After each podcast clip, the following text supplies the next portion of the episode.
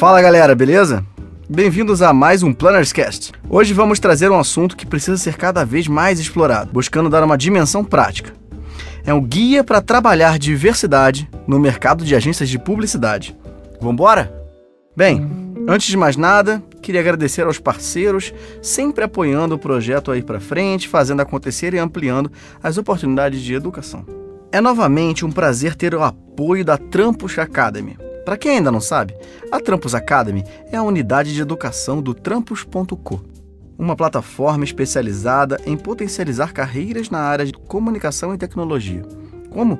Eles criam cursos focados em desenvolver skills que o mercado está buscando, mas que ainda estão em falta nos currículos disponíveis na base de membros.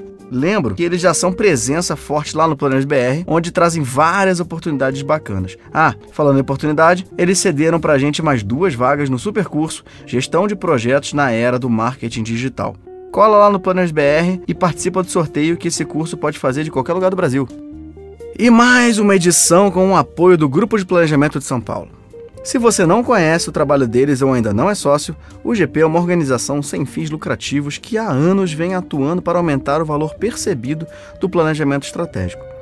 São várias palestras, cursos, bate-papos, encontros e estudos promovidos para termos uma visão mais sênior da nossa função.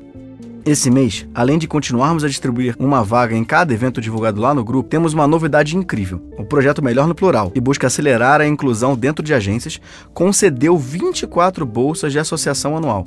É muita boa news para começar o papo, rapaz.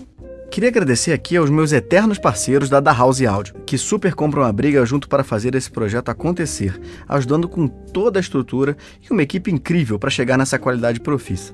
Para quem ainda não conhece a da House, ela é uma produtora super premiada e dona de uma casa mega charmosa que fica aqui em Perdizes, São Paulo. Além disso, eles têm uma banda incrível, cujas músicas são trilhas feitas para trabalhos que foram recusados. A The Client Said No. É um prazer trabalhar com vocês, que continuem fazendo trabalhos por todo mundo e ganhando muitos prêmios, meus amigos. Valeu!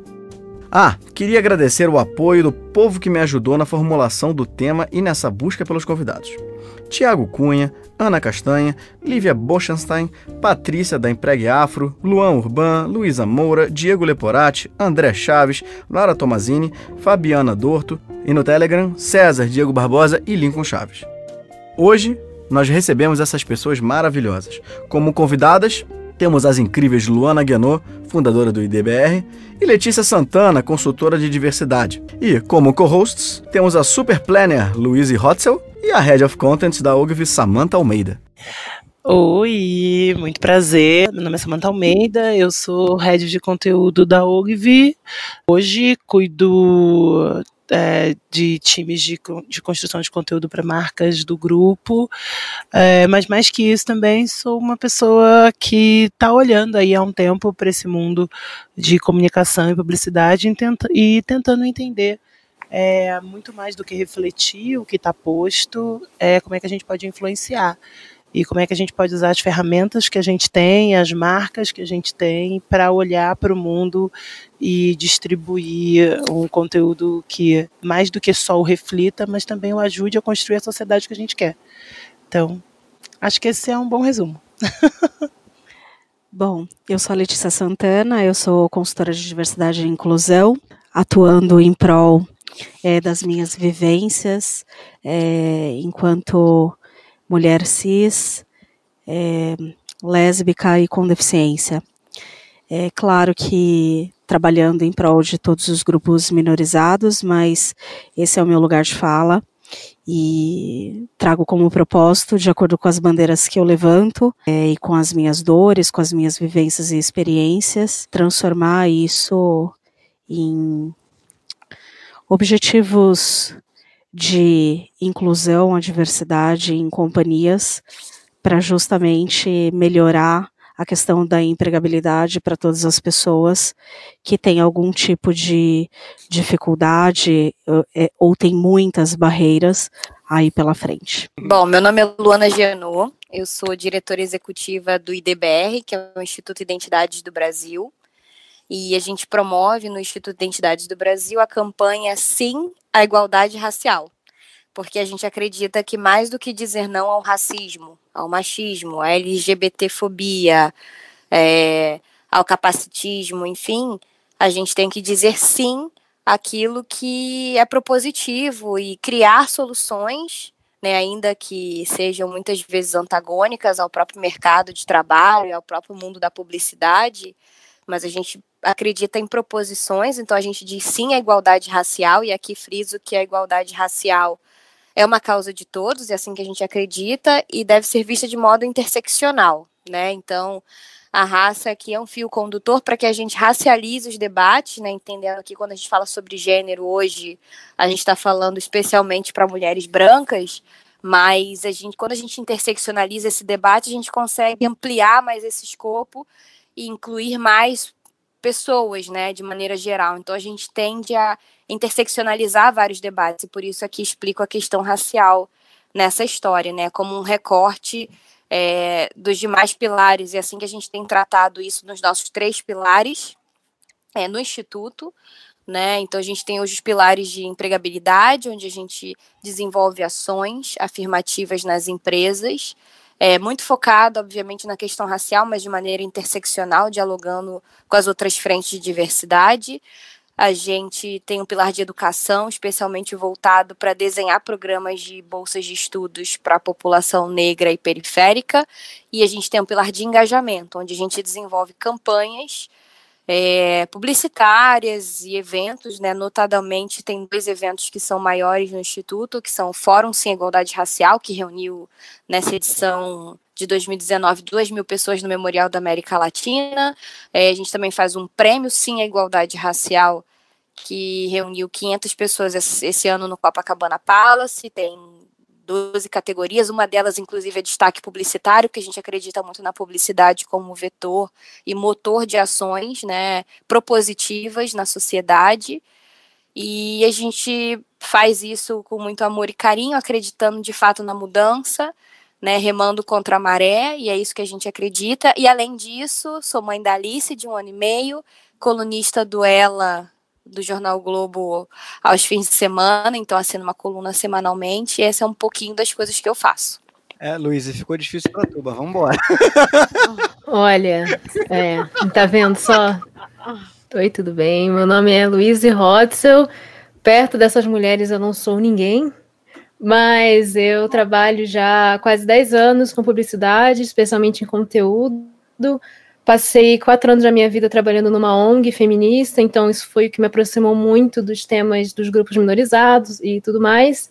E nos últimos quatro, nos últimos três anos, trabalhando mais na área de planejamento, seja é, dentro da ONG que eu trabalhava e, ou em consultorias que são voltadas para marcas que procuram se conectar com o público feminino, tanto como Frila, que é o que eu sou agora. Então, assim, é isso. Na verdade, eu quero exaltar aqui, porque ela foi muito humilde e a gente já se conhece há algum tempo, já trabalhamos há algum tempo juntos, e eu digo que, uhum. sem sombra de dúvida, é das melhores planejadoras com que eu já trabalhei na minha oh. carreira, e eu vou fazer 20 anos de carreira, então nada disso, menina, você não só é incrível, como eu faria questão de ter você em qualquer time, em qualquer lugar, é, dividindo seu conhecimento e ajudando a construir aquilo que eu falei lá no começo, que é que sociedade que a gente quer é, pautar dentro da área de conteúdo digital. Então, só fazendo aqui um adendo. É, a gente hoje vai falar, vai fazer uma mesa redonda, um pouco caótica, porém muito amigável. Basicamente é sobre um guia de sobrevivência das agências que querem ter atitudes realmente inclusivas. Então, para começar, eu gostaria de pedir, vocês já deram uma, uma abordada um pouco, né, Olete e Lu, é, um pouco assim, você pode falar um pouco sobre a visão de vocês sobre a necessidade de ter esse tema debatido na sociedade? E, obviamente, nesse podcast. Também falando um pouco da experiência de vocês, pessoal, e as escolhas profissionais. Como chegaram nesse sentido? Que que, por que vocês acreditam nisso? E por que é interessante ter essa, essa, esse lugar de fala, como você falou, né, Letícia? É, aqui. É, eu sou formada em comunicação social, com especialização em publicidade e propaganda. É, me formei em 2009 é o mesmo ano em que eu sofri um acidente é, de moto e que me ocasionou é, uma deficiência e me deixou um, é, por um período de dois anos fora do mercado de trabalho. é, eu não tive a intenção é, de trabalhar em agência, porque é, a minha paixão era outra, era a questão da comunicação em si. Eu acho que é, essa vida acadêmica da publicidade, ela te dá uma é, uma amplitude muito grande, né? Não só em agência, não só nessa atuação. Mas desde a minha vida acadêmica, é, é muito perceptível a falta de diversidade, né? Somos todos diversos, né? As pessoas não são iguais. Mas aí eu tô falando de entrar numa sala de aula e ter apenas três pessoas negras no início do curso. E no final, quatro anos depois que a gente sabe que tem um período de desistência, é, não ter nenhuma pessoa negra na sala. Né? Pessoas com deficiência, não, nenhuma. É, eu sempre falei em todos os locais que eu estive que eu sou uma mulher lésbica, então é, tinham pouquíssimas pessoas é, pelo menos na minha sala ou das pessoas que eu conheci ali. Então, é, sempre achei uma, uma área muito complicada na questão das piadas, né, do que é dito, e isso causa muita exclusão, porque a forma com que as pessoas se sentem estando nesses ambientes que são é, muito doloridos, né, nesse sentido, faz com que as pessoas se sintam excluídas e, e simplesmente elas não queiram estar nesse, nesses ambientes, né? Então, é, eu vejo hoje que o mundo da publicidade ele, ele precisa assim de uma forma é, muito geral, falando de uma forma muito rasa, que eu acho que a gente vai ter oportunidade aqui de se aprofundar bastante, mas acho que de uma forma muito rasa é simplesmente dizer o quanto é, ter equipes mais diversas vão fazer com que campanhas é, e produtos estejam muito mais aproximados da realidade da sociedade. Então, não dá para esperar que equipes homogêneas e, e, com pessoas que se formaram em universidades tidas como de primeira linha, ou pessoas brancas, cisgêneras, é, heterossexuais, com a mesma faixa etária e é, residentes na mesma região, é, consigam fazer campanhas que sejam inclusivas e tenham uma linguagem inclusiva e produtos e serviços inclusivos. É, é muito difícil pensar dessa forma. E, e você, Lu? Então, eu, assim como é, a Leti, eu também sou formada em publicidade, eu me formei como publicitária é, em 2014. É, 2013, inclusive, eu tive uma experiência incrível. Fui de 2012 a 2013 fui bolsista do Ciências Sem Fronteiras é, na University of Wisconsin, Madison, nos Estados Unidos. E nesse período eu também trabalhei para a campanha do Barack Obama.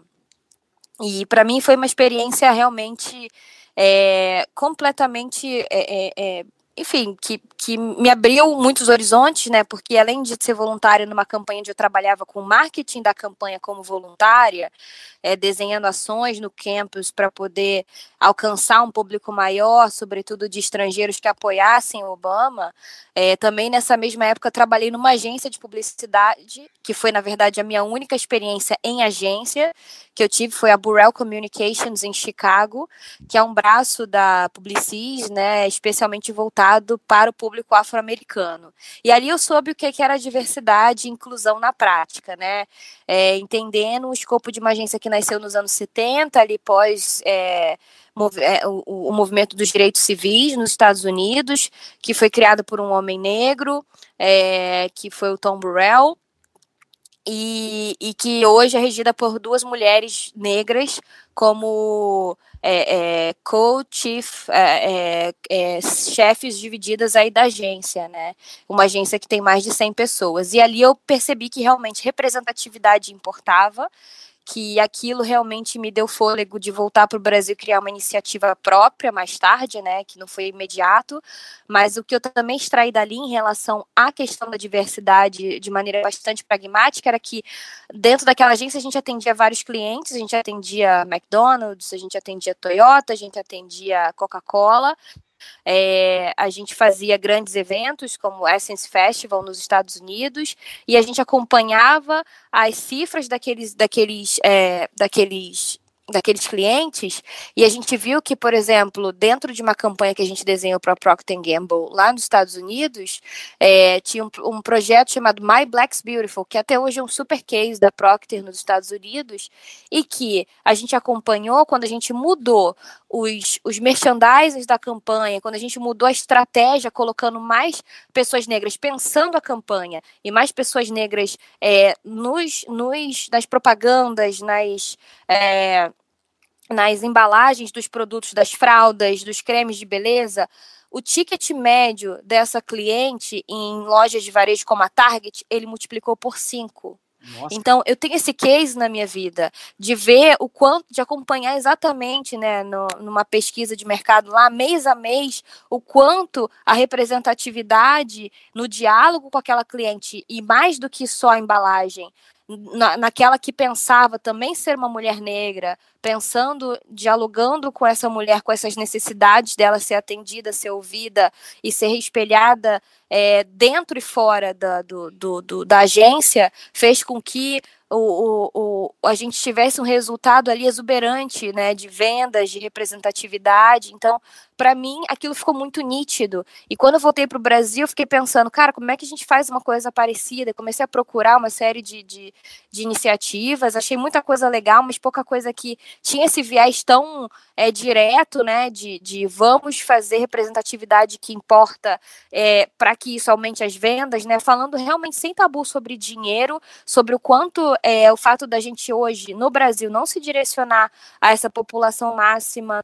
Na verdade, eu queria completar até uma coisa que a Luna está falando, porque, né, muito nesse lugar de que a gente tem algumas situações muito diferentes que estão postas no Brasil. Eu acho que aqui nós temos dois caminhos aí toda vez que eu toda vez que eu fazendo parte da publicidade, eu questiono muito o lugar que ela ocupa e de entender que tem dois desenhos de publicidade. Quando ela foi criada ali pós-revolução industrial, ela refletia um poder de consumo que na época estava limitado a um grupo e eu vou falar muito sobre o Brasil. Ela se manteve refletindo esse grupo, mas a população e o acesso econômico mudou. O que acontece é que a minha sensação é de que até por a gente viver uma sociedade que não faz fala muito sobre alguns temas, demorou-se para reconhecer essa demanda. É, eu acho que a, as redes sociais vêm para escancarar esse lugar que aparentemente estava invisibilizado ali pela publicidade, muito porque ela é liderada por pessoas que não viam efetivamente essa necessidade e talvez convenientemente não venha essa necessidade e, e é o que está posto por isso que, e muito tanto do lado da pessoa que gera conteúdo, cada vez mais eu me questiono sobre a minha responsabilidade, não mais sobre refletir a sociedade, porque eu acho que a publicidade durante muito tempo se apoiou nesse espaço de dizer, mas as pessoas não consomem, mas quando elas veem negros elas não, elas não se refletem, você sabe que quando coloca na capa eu não vendo, e ao invés Exatamente. dessa sociedade que está posta, eu me questiono muito em que sociedade que eu quero ajudar a formar. No mundo onde a gente sabe que as redes sociais se transformou num opinião leader, se transformou num formador de, de novas ideias, de novas propostas, um agrupador de pessoas que não necessariamente precisam estar no mesmo lugar, tem uma responsabilidade muito grande em que sociedade eu quero refletir através do conteúdo.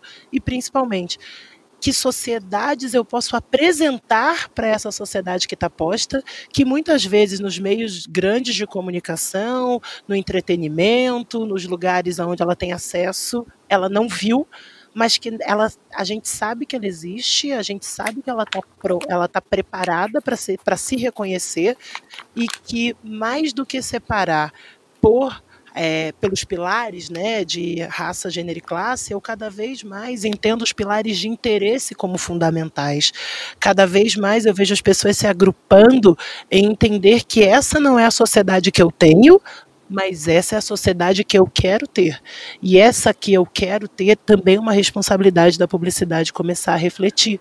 Porque eu tenho muito, muito receio, e eu discuto muito isso com grupos que falam sobre o data driven, né? Como é que você pega os dados e a partir dos dados que as pessoas disponibilizam, você cria coisas para ela. Eu tenho muito medo, porque se a gente for pensar, os dados em si são operações matemáticas parecem que são neutras, mas não são, porque elas são geridas por pessoas que já têm comportamentos que são racistas, misóginos, LGBTfóbicos. Ela já está parte da, de quem analisa esses dados, também não é a sociedade que nós queremos refletir. Então, a minha, a minha responsabilidade, e aí cada vez mais como influenciador desse comportamento que eu sei que se nós só ouvirmos o que está posto, nós vamos caminhando para uma sociedade que não é aquela que a gente acha mais ética, mais moral, mais justa. Então, tem, sem sombra de dúvidas, a capacidade de olhar as pessoas e falar: poxa, você, pessoa negra, se olha, se reflita, olha como isso é importante.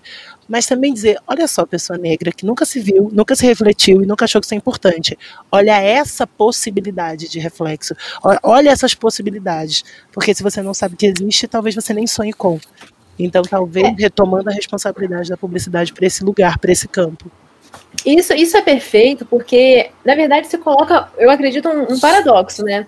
Porque ao mesmo tempo que você. Muita gente acredita que a publicidade é aspiracional, quando você quer aspiracionar para um caminho que não é o padrão, aí você reflete na realidade, você não pode ousar. Então, como que pode? São forças que se retroalimentam um pouco, né? A publicidade sendo aspiracional, mas ela também tem que refletir, mas assim, é só, pra, é só esse ponto que eu acredito que é muito válido também nessa discussão de que a publicidade ela é, ela é aspiracional, contanto que essa aspiração não esteja em direção à diversidade. Se você tem um, é, empresas que não estão olhando para isso, né? Porque é, é, sempre aquela coisa de ah, a gente tem que refletir a realidade e, e a gente não vem de se colocar pessoas negras, mas assim ou você está falando que você é, se você precisa re refletir a realidade, você precisa refletir a verdade de que o Brasil é um país de maioria negra, e se você é aspiracional, ou então você admite que você é aspiracional e o seu aspiracional é branco, porque as duas coisas não dá para fazer. Né? Então, assim, a, o grande lance é, é aspiracional, e eu concordo muito com a Samanta de que a gente tem que ter esse aspiracional de onde a gente quer estar, e esse lugar não é onde a gente está agora, ou esteve nos últimos, sei lá, 60 anos. Mas mas dá para chegar num lugar melhor e eu acho que a gente está num, num, lugar que já, que já avançou. Então, é, tá então mais, isso é. Tá mais para entregar uma perspectiva, né, do que um mundo possível. O mundo possível, uhum. do que tem, você está limitando todos os fatores.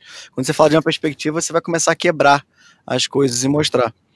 Exato. Quer, quer falar, Leite? É, não, é, na, na realidade, assim, eu estou aprendendo muito aqui ouvindo vocês, imagina, mas é, a minha área de atuação, ela é muito diferente, mas eu acho que sinto que tem também uma ligação, né, é, eu atuei em grandes multinacionais como Monsanto, Corteva, Dupont e GPA, né, antes de começar a atuar de forma independente como consultora, e é, na área de RH, né, como Talent Acquisition e Diversity and Inclusion. E o que que acontece, né, o que que, o que que eu sinto muito, vou trazer um case aqui que eu acho que é importante.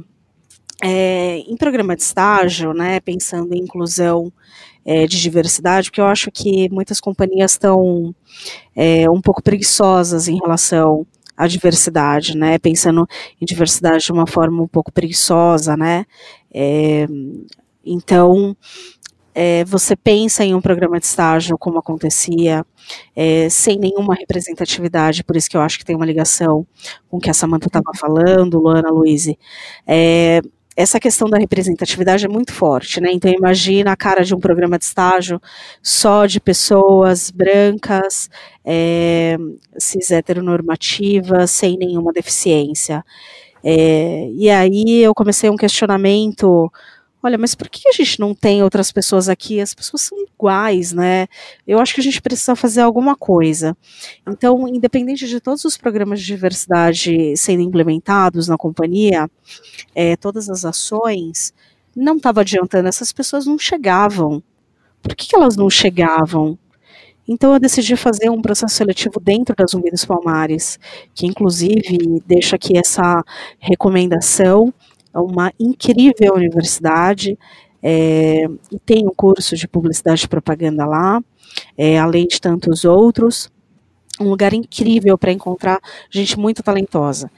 E para entender o porquê que essas pessoas não estavam indo nessas companhias, porque não, não se sentiam aderentes àquele lugar. Não, eu não vou naquele lugar, aquele lugar não é meu, eu não, não vou estar lá nesse lugar.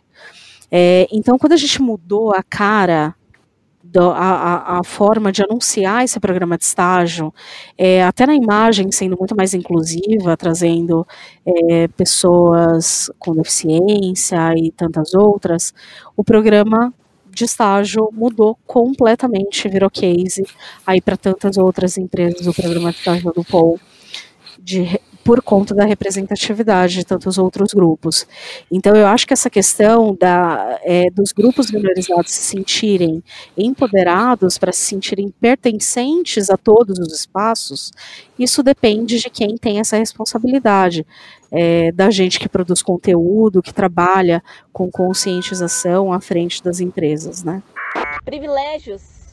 Ah, você tem privilégios? Eu tive privilégios porque meu pai é sim empresário. Trabalhei sim com o meu pai. E se eu continuei trabalhando com ele, foi porque eu.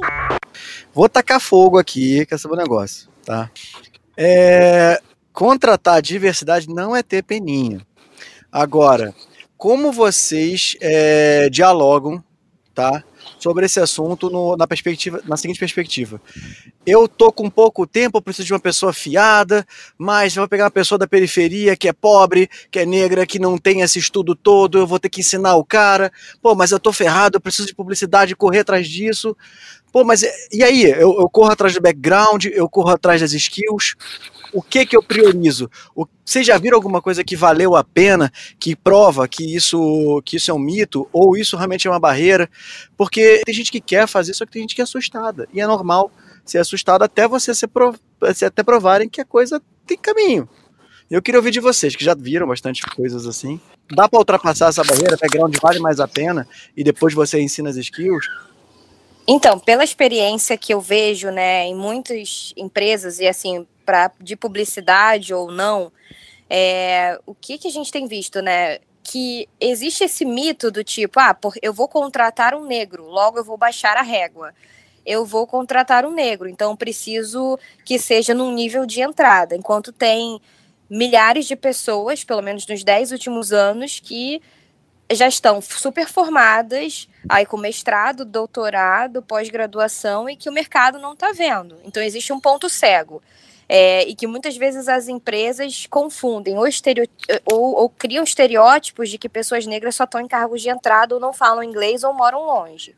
E aí você precisa alertá-las sobre esse ponto cego. O que a gente tem feito são processos de listas, é, listas dinâmicas nas empresas de talentos, que possam justamente abastecer essas empresas com referências próximas para ampliar esses pontos cegos, tá? Então, não estou dizendo que são soluções desse problema.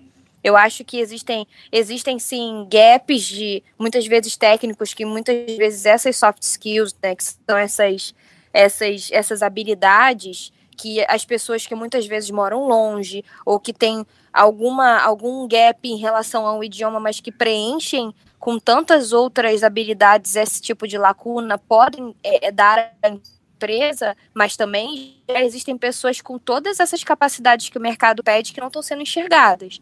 E aí eu acho que tem que haver um processo proativo da empresa, né, seja pelo amor ou pela dor, né, entendendo que ela precisa fazer isso porque sim, ela vai conseguir alcançar um público ou outro que ela não está olhando, sim, ela vai conseguir reduzir o seu turnover, sim, ela vai conseguir ter produtos que sejam mais inovadores por quebrar bolhas de pessoas que antes pensavam num produto numa só dimensão, e isso vai fazer com que ela enxergue que ela pode ir além desse ponto cego que ela tem, seja por não captar os talentos que já estão formados e já têm as capacidades que ela quer, ou por captar pelas soft skills e tentar treinar dentro. Então é esse o trabalho que a gente tem feito, de, de fazer entender que o processo de atração ele começa muito antes de você abrir um processo seletivo. Né? Então, o processo de atração ele começa por você entender que a inclusão ela é um processo muito mais amplo que abrir uma vaga antes dele começar, tem que ter uma parte de conscientização muito forte com as pessoas gestoras, né? Porque realmente é, tudo isso é um mito, né? A gente pensa que existe a questão é, de não conseguir chegar, vai ter que baixar barra, vai ter que flexibilizar. Para muitas coisas, sim, tem que flexibilizar e pensar que essas pessoas podem se desenvolver enquanto fazem o estágio, enquanto iniciam nessa vaga, porque eu acho que a questão é entender o que, que precisa ser feito, o que, que essas pessoas gestoras precisam fazer para contribuir para ter, ter um ambiente diverso. Não adianta querer uma pessoa pronta. Porque quando é, um, uma pessoa gestora faz um briefing de uma vaga, ela quer uma pessoa pronta, é, até pensando em questão de gênero, vai uma mulher, ele vai falar, não, mas eu não quero, porque o homem vai estar muito mais preparado. Existem as questões também de tempo de carreira, então que também é, acabam beneficiando o homem cisgênero. Então, é, existem inúmeras questões que a pessoa gestora ela precisa ter consciência é, da responsabilidade que ela tem em trazer essas pessoas, né? E não é uma questão de assistencialismo de maneira nenhuma. Essas pessoas, é, elas têm talentos, têm capacidades e potencialidades que precisam só de uma oportunidade para estarem nesses espaços, né? É, e eu, eu trago uma coisa também que eu já, a gente já debateu até isso no nosso último encontro, que foi, eu acho que times diversos, e nesse sentido amplo de, de vivências diversas, ele também expõe as lideranças. Ele também mostra o quanto as lideranças elas não estão preparadas para desenvolver pessoas, né? Eu acho que a gente tem uma linha aqui e eu me coloco muito nesse lugar porque a gente aprendeu diversas coisas, mas a gestão do pensamento da contradição, a gestão do pensamento que não que não segue a lógica do planejamento como a gente aprendeu academicamente, a gente não sabe lidar com isso porque porque atrasa o processo entendendo que esse atraso, na verdade, é da onde sai a inovação, da onde saem outras perspectivas. Não há, não se há tempo para o debate, não se há tempo para a análise de outras possibilidades. E é muito, é muito vergonhoso quando você percebe que, que é você o gestor que não está preparado para enxergar essas possibilidades. Então, eu acho que tem aqui uma obrigatoriedade do próprio sistema, do corporativo, de, assim como quando você precisa de um, um, uma, uma nova ferramenta ou ser é, treinado em alguma em, em uma língua que você não tenha, você ter uma área que te treine sim a liderar e a olhar sobre uma perspectiva que não é a sua. O que, que você faz? Eu, eu falo muito sobre isso porque eu recebo relatórios e relatórios de dados de comportamento e Muitas vezes você, as análises combinatórias que você faz são as óbvias, elas vêm da sua vivência. E é importante que você tenha pessoas no seu time que te ajude a fazer outras análises combinatórias, que tenham pessoas que sejam capazes de, de te mostrar outras soluções. E você só faz isso quando você também tem outro olhar sobre o que é liderança, quando você também se coloca nesse processo de aprendizado. Porque uma coisa eu acho fundamental, e, e eu já, naturalmente, pela minha própria trajetória, eu já não sou uma pessoa comum nos ambientes onde eu estou, não sou, não, tenho os, é, as identificações que você se imagina para essa cadeira que eu que eu estou ocupando, mas ainda assim o tempo inteiro eu me provoco a entender o que eu estou deixando passar, o que eu não estou vendo e muitas vezes essas respostas estão nesse time que supostamente é um time, muitas vezes ele é mais jovem, ele é iniciante, mas ele tem uma vivência e um comportamental que eu já não tenho mais e ele me é complementar. Se colocar nesse lugar de horizontalidade de conhecimento, não não de não de responsabilidade, porque de responsabilidade sim, quanto mais gestor, mais gestor você é, mais responsabilidade você tem em relação àquilo que você aquilo que você coloca como proposta, né? Especialmente quando você trabalha com clientes tão grandes como é o meu caso. Você tem muita responsabilidade por aquilo, mas não necessariamente é dali, da liderança onde vai vir a resposta. Então tem uma horizontalidade de conhecimento que é muito dura e muito difícil, porque a gente não aprendeu sobre isso. Corpo corporativamente não é esse lugar que uma liderança ocupa. Então tem um passo de responsabilidade sim de reentender o que, que é a hierarquia do saber. E essa hierarquia do saber não se compõe da maneira como a gente entendeu que deveria ser a carreira, onde você vai crescendo e vai sabendo mais. Não é, não é sobre isso, e eu acho que a diversidade, times diversos, expõe essa fragilidade do próprio sistema corporativo. E nenhuma pessoa gestora quer mostrar a sua vulnerabilidade, né? E eu acho que faz parte do nosso trabalho que está à frente dessas questões de conscientização, é justamente mostrar isso, que não há problema, e eu vou te mostrar que, de repente, talvez seja um melhor caminho a gente olhar para todos os ângulos, para todas as outras pessoas, né? É, então, eu acho que uma coisa que a gente também precisa colocar muito, acho que abertamente, e eu falo pelo viés do mercado publicitário especialmente de São Paulo, né, onde eu tive minhas, muitas experiências, abertamente racismo e machismo, assim, e entre outros preconceitos, porque é, muitas das vezes a questão que o Yuri colocou de ah, eu preciso de alguém para minha equipe, tem que ser uma pessoa que já esteja pronta. Quem é que tá pronto? O cara que é igual a mim, que toma uma cerveja comigo ali na Vila Mariana, entendeu? E eu quero meu bro trabalhando comigo. Eu não quero uma mina negra que vai chegar aqui e vai questionar tudo que eu faço. Sabe, assim, tipo, também tem um compromisso muito grande da liderança em querer que essas pessoas estejam ali. Por quê? Um, ou você vai falar, ai, não, essa pessoa não vai chegar aqui sabendo, você está admitindo que você não tem a capacidade de treinar uma pessoa. E segundo, ou você simplesmente não quer ela ali, né? Porque não é, não é esse o seu interesse. Então, acho que a gente precisa também colocar aqui essa entrada, essa adesão e a maneira como essa pessoa vai entrar e como ela vai ser tratada nessa vaga dependem muito do compromisso dessa liderança em querer essa pessoa ali. Porque acontece muito essa, essa coisa de, ah, mas eu não consigo encontrar as pessoas, eu não consigo. Muitas desculpas e muitas dificuldades que são simplesmente uma máscara para pessoas que não querem o, o diferente perto delas. É, nesse caso eu vejo que a linguagem dos números, né, enfim, é, da McKinsey, de tudo que a gente fala aqui numericamente, dos cases que tem de fato mostrado que essa diversidade, na verdade, essa inclusão, ela realmente é, é transformadora e determinante, tem feito muita diferença. Óbvio que vão ter líderes que vão ter, como a Samantha falou, esse, essa, esse olhar que, que olha para. que se permite a ser mais vulnerável e a a se, a, a se abrir para o que muitos líderes hoje estão chamando de menta, mentoria reversa, né, de permitir com que, com que o estagiário ou com que o, o cara que está entrando é, seja em qualquer área, de, independente da área que esteja, né, do planejamento, é, do atendimento, que dê para ele algumas, alguns insights, coisas novas, permita uma troca.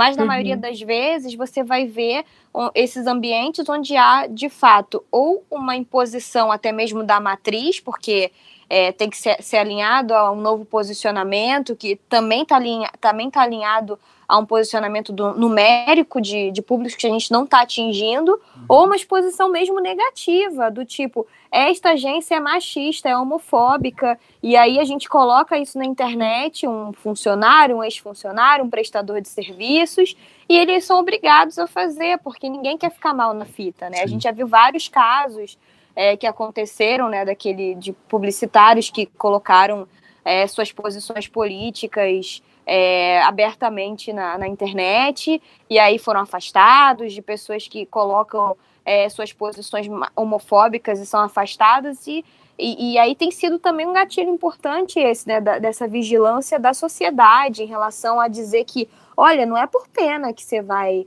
é. É, fazer isso não, isso aí tem que fazer parte da sua pauta mesmo, senão a gente aqui não vai tolerar isso, e tem sido assim.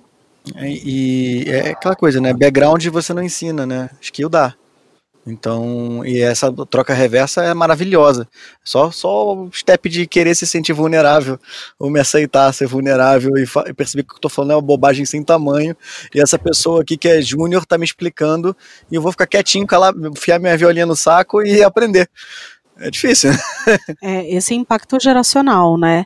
Eu acho que se existe a possibilidade, um caminho de se encontrar é, essa riqueza dessa mistura, inclusive, né, dessa diversidade geracional, é, é o caminho, assim, para todas as coisas, né?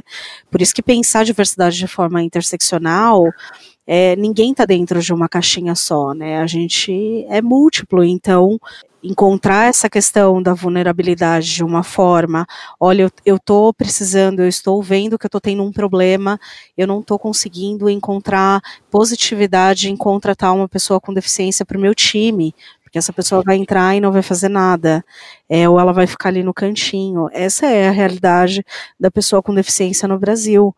Eu tive Sim. muita dificuldade de encontrar trabalho. Quando eu voltei para o mercado de trabalho, eu já tinha uma, é, uma bagagem profissional e tinha acabado de me formar. Quando eu mudei o meu currículo e coloquei lá que eu sou PCD, começaram a chover possibilidades de trabalho, mas nenhuma delas tinha a ver com a minha formação e nem com a minha experiência profissional. Ou seja, estavam olhando apenas para a minha possibilidade de aumentar é, a quantidade de pessoas com deficiência na companhia, preencher cota, e não para minha potencialidade, para minha capacidade profissional. Então eu tive muita dificuldade, e isso eu tenho certeza que é a dificuldade de todas as pessoas profissionais com deficiência. É, se você encontra hoje uma pessoa com deficiência em cargo de alta liderança, é porque ela já estava lá e se tornou essa pessoa com deficiência é, já estando lá nessa posição.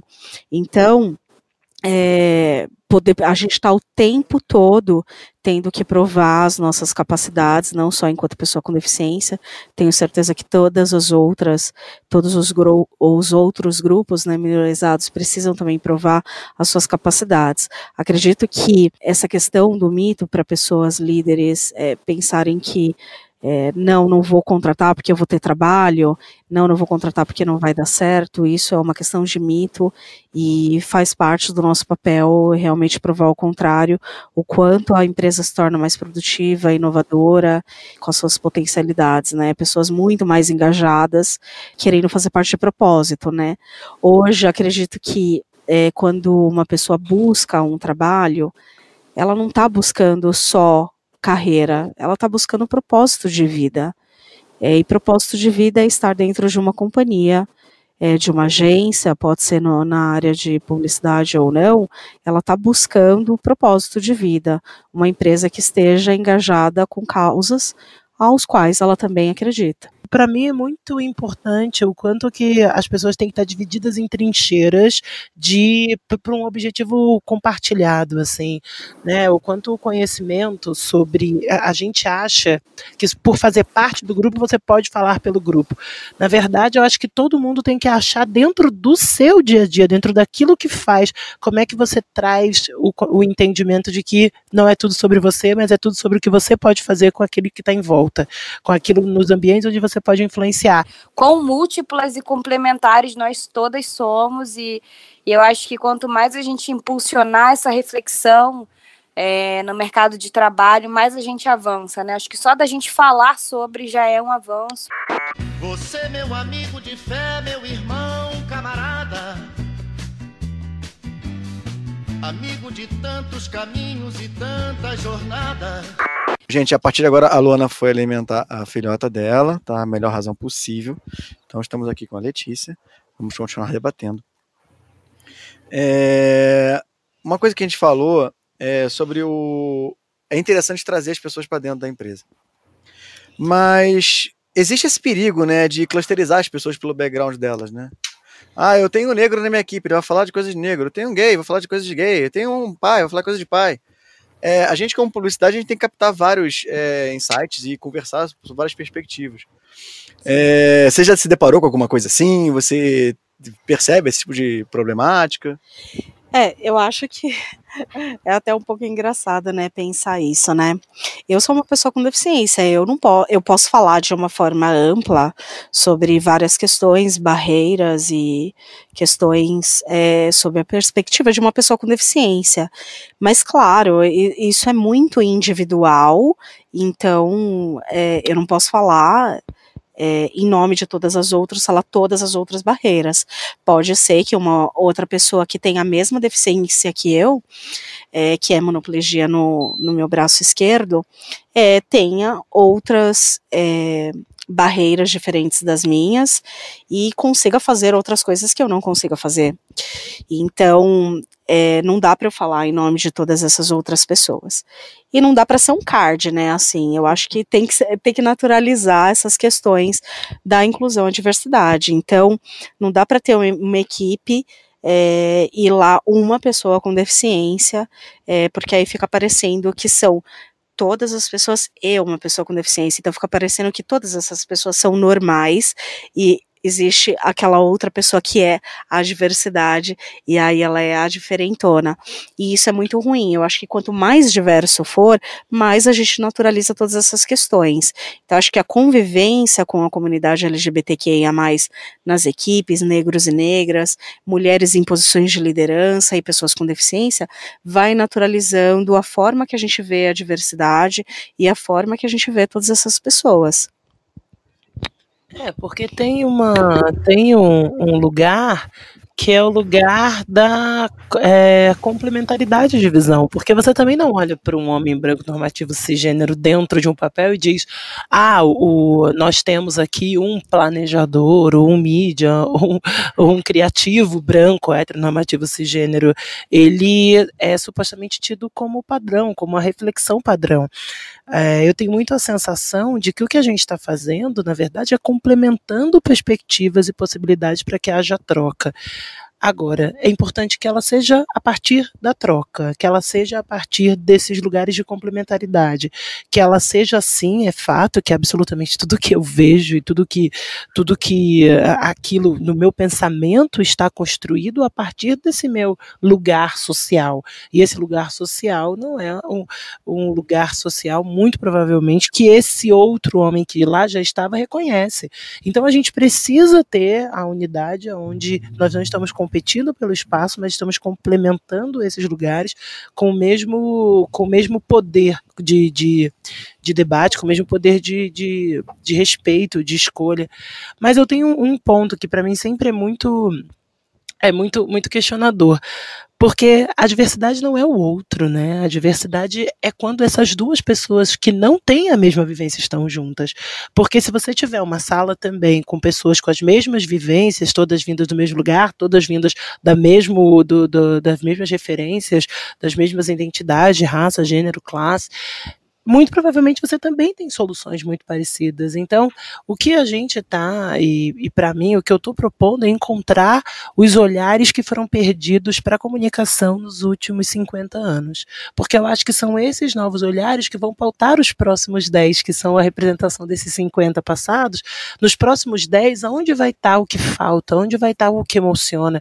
Eu discuto muito que a gente não está mais competindo com o outro, é, o, o, a outra marca no mesmo segmento segmento, a gente não está mais competindo com aqueles que são competidores de mercado, ou, por, ou só para o market share, ou só por compartilhar ali o dinheiro que sai da sua carteira.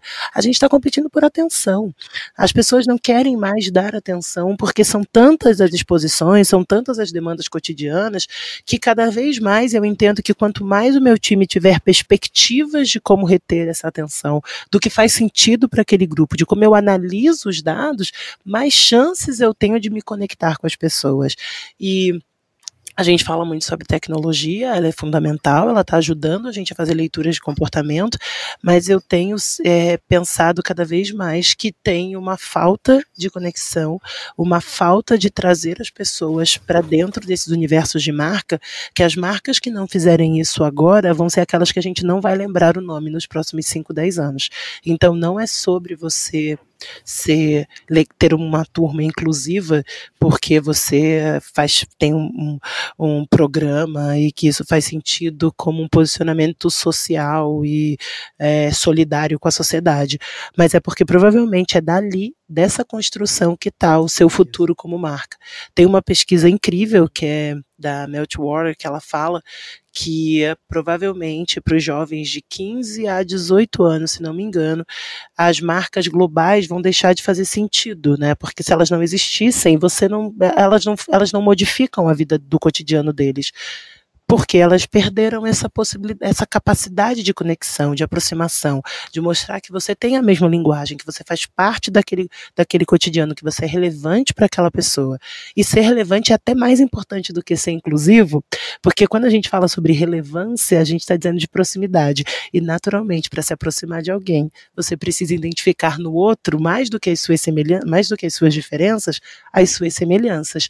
E fica muito difícil quando essas semelhanças não estão dentro das, das agências construindo coisas para aquelas pessoas que estão lá fora e precisam achar as semelhanças. Então, não é sobre, para mim, e nunca foi, honestamente, é sempre sobre achar um gap e eu entender o quanto a marca pode olhar para esse gap e transformar em negócio, transformar em atenção, transformar em relacionamento. Tá aí a Forever 21 é, pedindo falência que não nos deixa mentir, né? É, eu também é, acredito assim que eu acho incrível como como os últimos anos têm sido ricos e a gente tem evoluído muito o nosso pensamento também. Porque lá em 2013, 2014, você tem a Sheryl Sandberg, que é a CEO do Facebook, lançando o livro Lean que foi um barato na época, ah, época de mulheres em posições de liderança tal, que é um livro que muita gente se identificou, principalmente se elas eram brancas, né? Assim, mulheres em posições de, que já estavam em posições de liderança e tal. E hoje é um livro que é muito criticado por ser muito meritocrático, enfim, outras questões. E eu acredito que hoje também, quando a gente olha para contratações é, no mundo publicitário, você. É, eu vejo bastante discussões sobre isso nos grupos de publicitários que eu, que eu tô, que é o meio mensagem e outras publicações no mercado, fazendo, ai, ah, é, agência tal contrata é, mulheres para o time de criação. E aí é tipo, uou, todo mundo dando tapinha nas costas e tudo mais. E quando você vai ver a foto, são só mulheres brancas. É um avanço. É um avanço. Porém, é o que a gente gostaria de ter? Ainda não, porque são lugares diferentes também onde essas mulheres estão. Então, é, às vezes, assim, eu acredito que existe um esforço muito grande, mas eu acho que hoje a gente já está em um lugar em que é, já existe um entendimento maior, talvez não das empresas, mas das pessoas em geral que estão conectadas com essa questão e que, enfim, entendem a importância de ter não, não, não, não times homogêneos, mas heterogêneos, de que não adianta às vezes só colocar a mulher ou contratar aquele negro, né, que vai dar uma chancela ali, mas verdadeiramente ter uma equipe é, esperta, é, jovem, não necessariamente jovem, mas também de pessoas mais velhas, mas também de pessoas de diversos backgrounds, como a Samantha colocou, porque é isso. Ou, ou então você está só tentando fazer uma coisa legal, aparecer um pouquinho, ah, contratamos mais mulheres, mas você não está realmente é, abrindo é, as possibilidades dentro da, dentro da, da agência eu não sei se você também está percebendo isso, mas é um bombardeio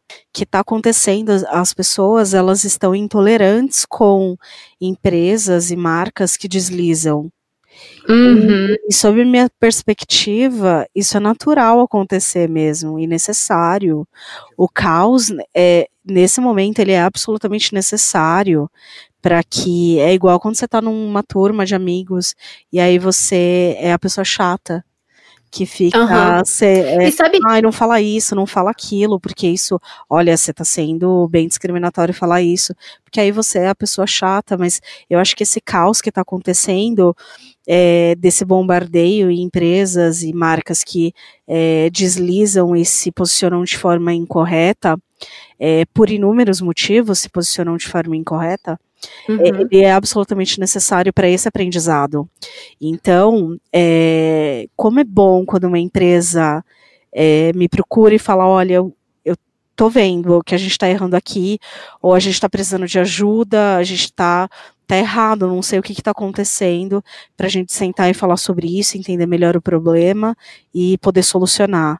Quando a gente vai para a solução, é, a gente vê que não é uma coisa tão difícil de resolver, mas é uma transformação de cultura e ela depende é, da boa vontade e da, do esforço de todas as pessoas que estão envolvidas, né, nisso.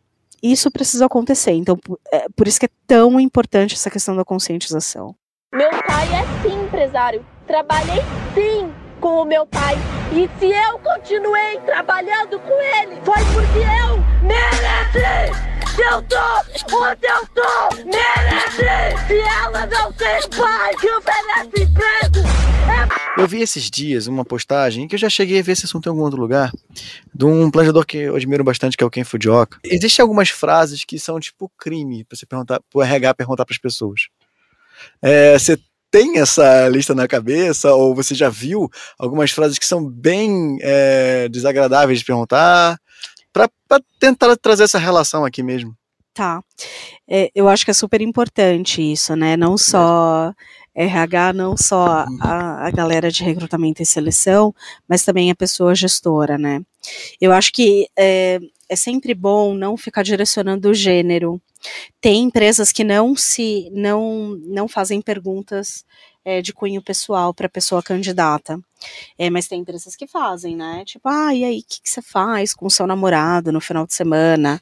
É importante não direcionar gênero, porque pode ser que a pessoa é, seja uma mulher lésbica e ela se sinta, ups, será que eu falo agora ou não falo? Eu com certeza diria, não, mas é namorada, com certeza eu falaria. Mas isso sou eu, pode ser que outras pessoas não diriam e sentiriam ali naquele momento que é uma barreira.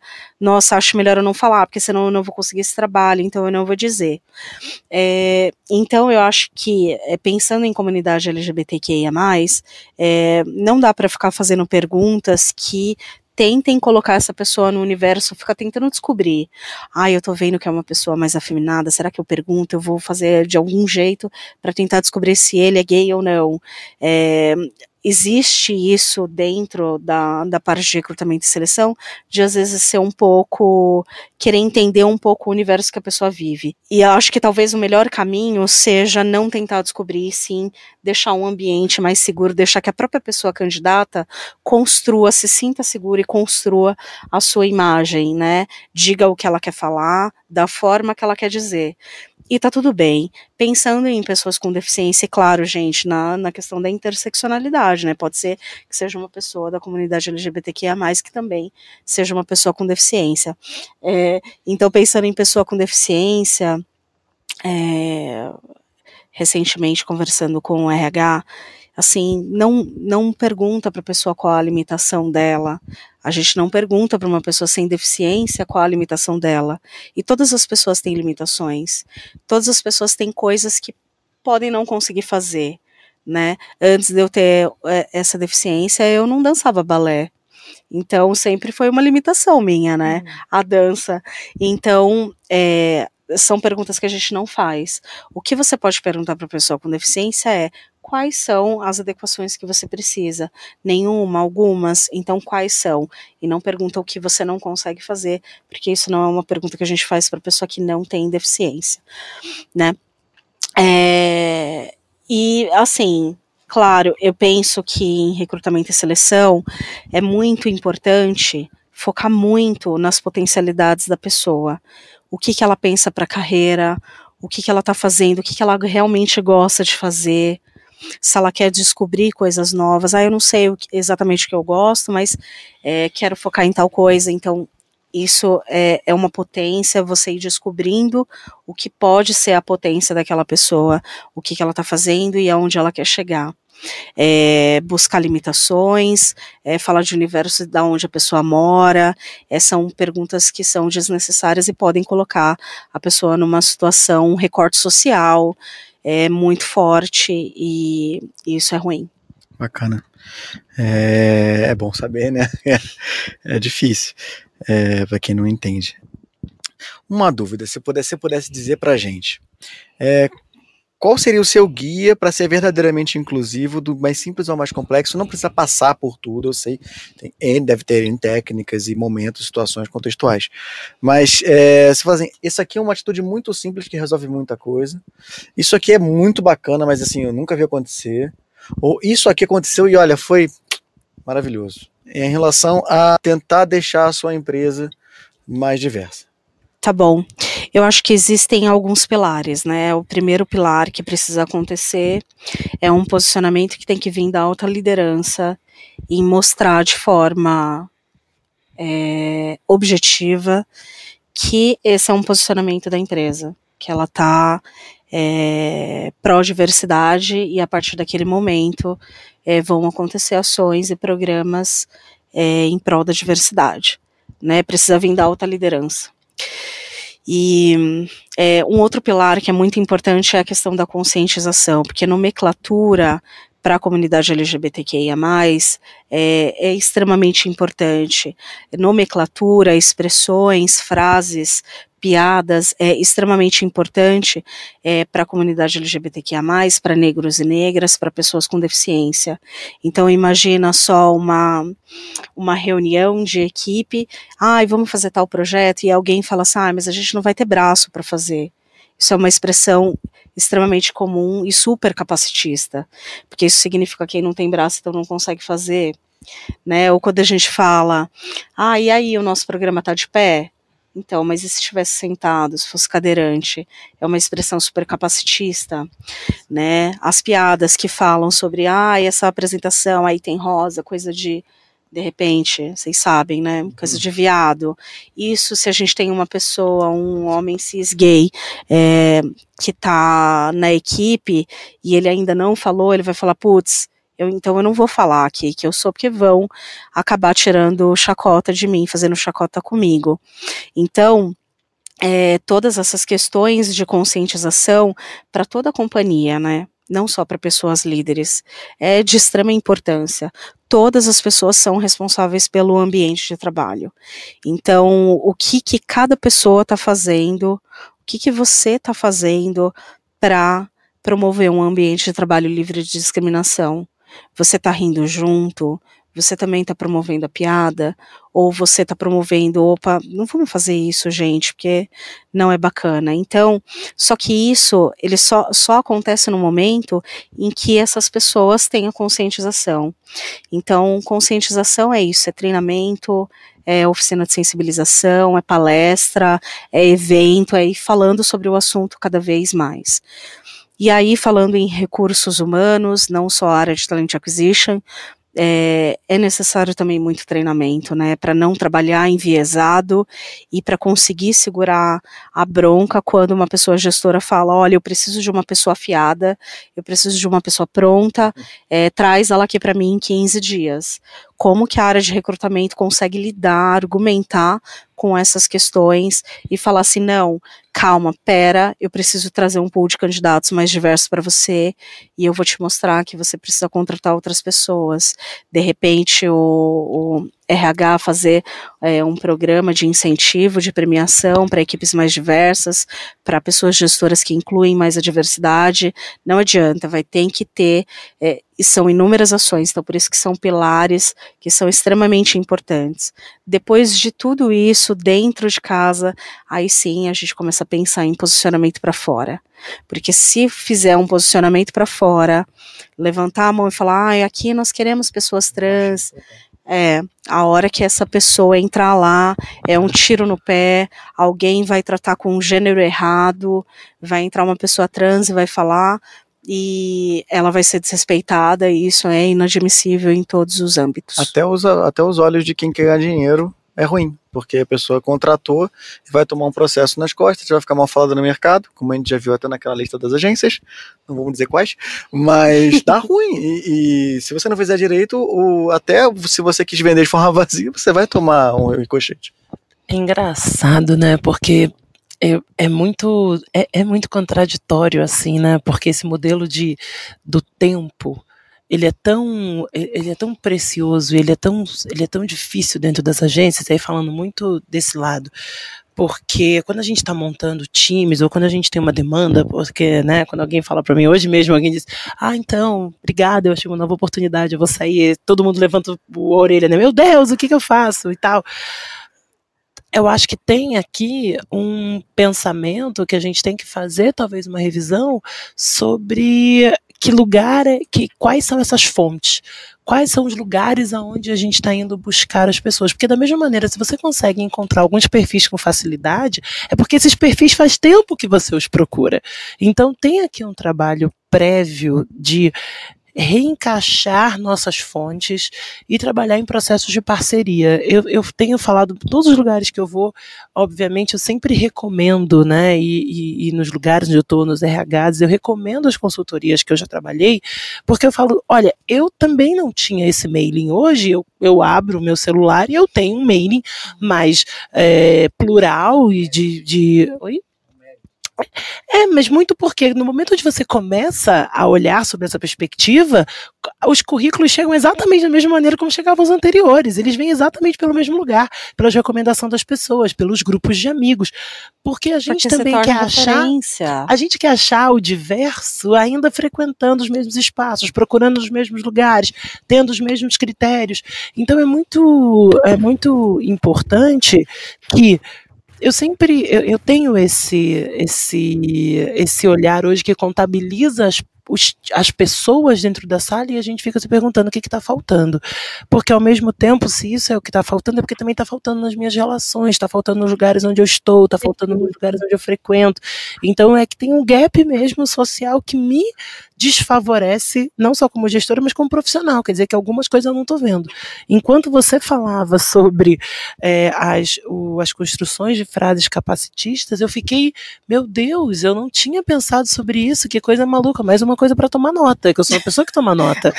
Eu falei, daqui uma coisa que eu preciso tomar nota, porque eu não tinha pensado sobre isso, e eu sou responsável lá, a gente tem tanto, eu, eu tenho tanto, tanto os CMs, os communities, os, os, os respondings, os times que estão falando o tempo inteiro lá dentro das timelines das marcas, que não fazem ideia sobre isso. Então tem, eu acho que a diversidade ela também tem uma natureza de, de co-criar, de trazer mais pessoas para a mesa que leva mais tempo muitas vezes, que levam processos que são mais é, divididos, né, onde você não tem o herói, que é uma coisa que as agências criou muito, o herói, o criativo, o líder, ah. o insight, o brilho, e a gente corre contra o tempo para fazer isso. Então, eu acho que aqui a naturalmente a gente vai questionar o que que é a agência e o que faz, o que que é efetivamente esse negócio e aí a gente tem conversa para os próximos 20 anos de podcast. Com certeza. É, é que você está num, num nível muito elevado de consciência, né? O que a gente é, tem que fazer realmente plantar a sementinha para construir consciência para as pessoas, né? Para que elas consigam entender, ver valor nisso, né? Nossa, não estou vendo dessa perspectiva. Isso significa que eu preciso trazer alguém aqui que tem essa perspectiva. Isso é tudo consciência, né? O consciência de onde a gente está frequentando, quem a gente está se relacionando, o que, que a gente está fazendo muito feliz. Hoje encontrei alguém que pense igual a mim. É amor demais que chegou na hora certa e me trouxe a paz. É um papo legal. Né? É, um é, papo isso legal. porque a gente foi cortando para uma, uma, dimensão prática, né? Porque a dificuldade. é, o teórico é muito relevante. Muito. Só que esse papo que a gente está tendo, a gente assim, cara, olha isso aqui, faz aquilo ali. Às vezes a pessoa que está querendo ter essa atitude, ela pode começar por ali, porque às vezes o RH não tem, em publicidade isso é verdade, o RH não tem voz. Isso é verdade. É, mas o gestor. Menino, meu RH é. Não, meu RH. Seu é RH super, tem voz.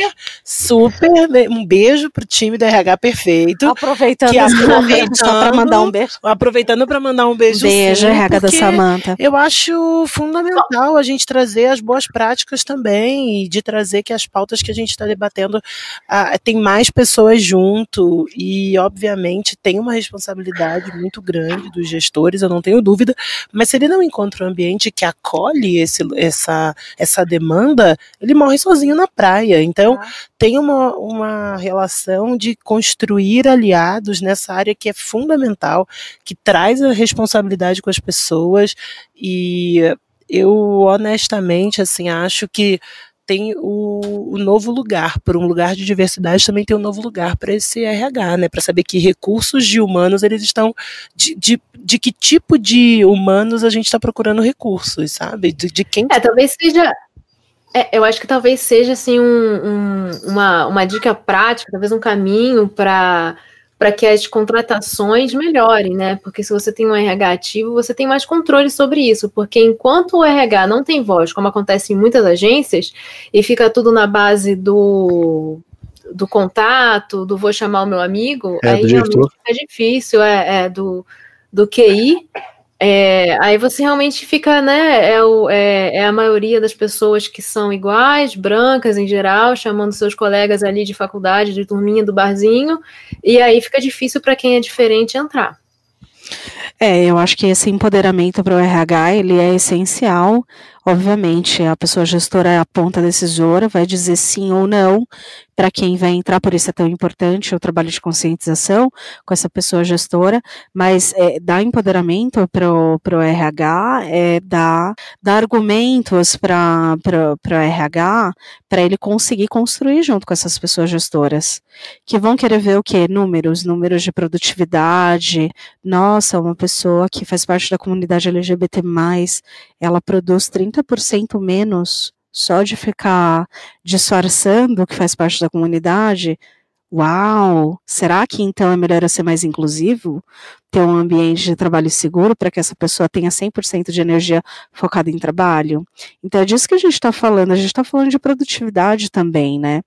Em 2017 eu tive a oportunidade de ir para o Out and Equal, é, na Filadélfia, que é o maior congresso em prol da comunidade LGBTQIA+, um encontro grandes multinacionais, é, para falar sobre atração, seleção e desenvolvimento da comunidade LGBTQIA+. E são aprendizados incríveis que dá para aplicar para todos os outros grupos minorizados. E a base de todo esse congresso é falar dessa parte argumentativa de produtividade, de segurança, de, é, de você poder ser quem você é e assim você produzir mais, produzir melhor, com a mente mais criativa, mais inovadora. Então, é esse empoderamento que eu busco dar para a área de RH, essa conscientização que eu busco dar para a pessoa gestora e para para impactar diretamente em empregabilidade, que é o que devolve dignidade para as pessoas. É, é, bem difícil você ver o RH selecionando as pessoas, é, ele tendo um papel ativo, ele consegue talvez estimular um ambiente muito melhor, né?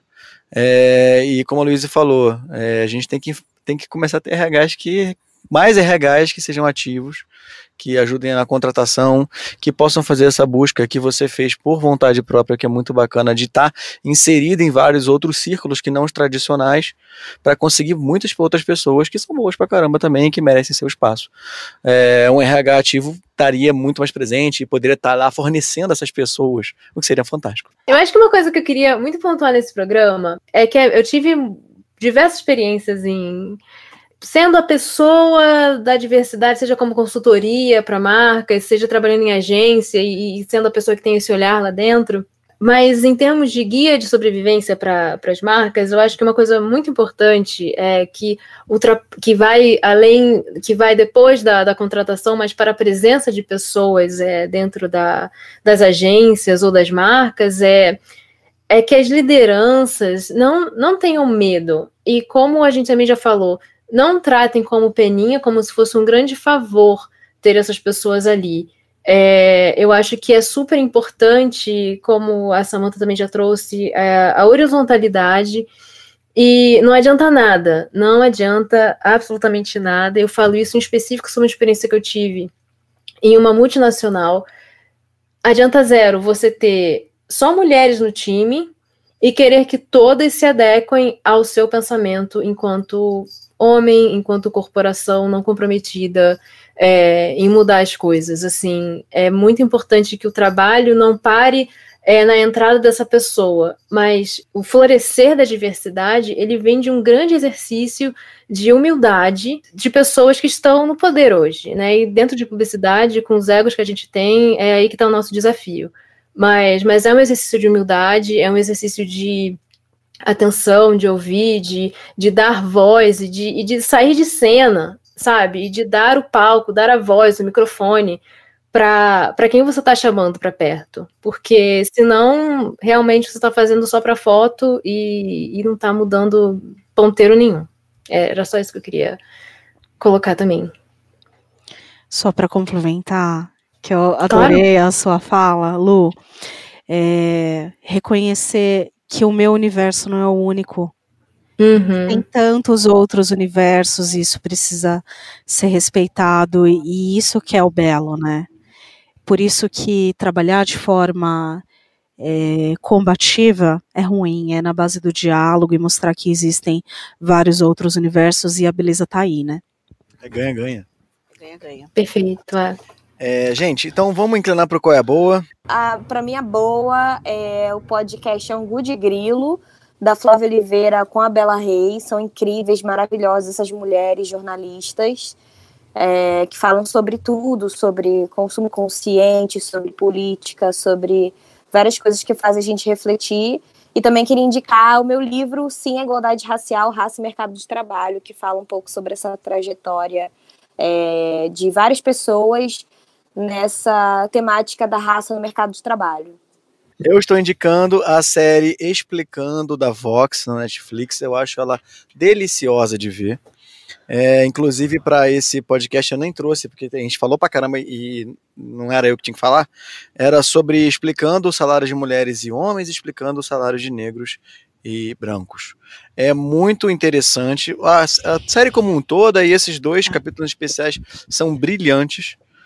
É, e também uma outra fonte que foi muito legal foi a fonte do Google, que é a pesquisa que eles fizeram sobre por que a sua marca deveria saber que a comunidade LGBTQIA espera dela. Oi, tá. Então a minha dica é chama Oportunidades Invisíveis, que é o livro do Paulo Rogério Nunes. Paulo Rogério ele é o cofundador do Vale do Dendê, né? Que é, é mais ou menos, como é que eu vou explicar isso? Sempre falo, porque eu falo muito sobre o Vale do Silício e a gente olha muito para fora procurando descobrir inovações e tecnologias e deixa de olhar para um dos centros com maior quantidade de descobertas e inovações que acontecem logo aqui, aqui mesmo, no nosso estado amado Bahia, e que está construindo muitas vezes. É, com tecnologia coisas que são aplicáveis na prática e na vivência das pessoas, porque identifica-se demandas e a partir dessas demandas e dessas faltas se identificam novos negócios e empreendedores e microempreendedores que são capazes de mudar a realidade do entorno. E, como, pelo menos é o que eu acho, não existe tecnologia se ela não tiver uma função para as pessoas, né? Se a tecnologia ela não tiver a serviço das pessoas, de facilitar a vida delas, de fazer com que elas sejam é, mais eficientes, no melhor sentido de eficientes em relação ao seu contexto onde estão inseridas, a tecnologia deixa de ser útil. Então não adianta a gente ser mais rápido se a gente não tiver um lugar onde chegue e você se sinta confortável. Sendo assim, eu estou amando, eu comecei a ler recentemente, ele me deu o livro no encontro que a gente teve na, até lá na agência, e eu fiquei muito impressionada e pensando como que a gente pode sim as empresas, as marcas, como elas podem ser plataformas de inovação quando elas olham para esses negócios e elas pensam como é que eu posso dar visibilidade, como é que eu posso dar alcance, como é que eu posso me relacionar com as reais demandas da sociedade. Então, estou apaixonada pelo livro. Paulo, super obrigada, viu? Estou realmente tô parada nele, vou aproveitando meus meus e eu brinco que é aquelas leituras curtinhas então não é nada muito complexo. Você vai lendo no trânsito ali entre um lugar e o outro. Vale super a pena. Legal. Eu tenho três indicações para fazer. A primeira, uma página no Instagram chamada PN Publicitários Negros. Essa página foi criada pelo Aquiles com o objetivo de fomentar a troca de experiência entre profissionais negros e negras da área de comunicação. Esse movimento ganhou uma força muito grande então, atualmente é possível encontrar a biografia dessas pessoas profissionais desde estágio até diretoria. Então, sob minha perspectiva, é uma grande ferramenta de conexão entre pessoas. Minha segunda indicação é também uma página no Instagram chamada Galeria PCD. Ela foi fundada pela CEO Leandra Duarte e lá também é possível encontrar mini bio de inúmeras pessoas com deficiência de várias localidades. E ela tem o objetivo principal de conectar e dar visibilidade a essas pessoas. Um trabalho que super vale a pena conhecer. E a minha última indicação é a série que está passando atualmente no Discovery chamada Por que Odiamos. É uma série que provoca, ela traz uma reflexão comportamental profunda diante das diferenças. Qual é o comportamento que estamos tendo diante as diferenças, tá? Então ficam aí essas minhas três indicações. É bom para conectar, é bom para refletir, é bom para desconstruir e construir novamente de uma forma diferente. É, eu também tenho duas indicações. É, a primeira é uma série da Amazon chamada Undone, né? É U-N-O-D-O-N-E, que é criada pelo mesmo cara que, que criou BoJack Horseman da, Net, da Netflix, é, o Rafael Bob Waxberg, eu acho que é o nome dele.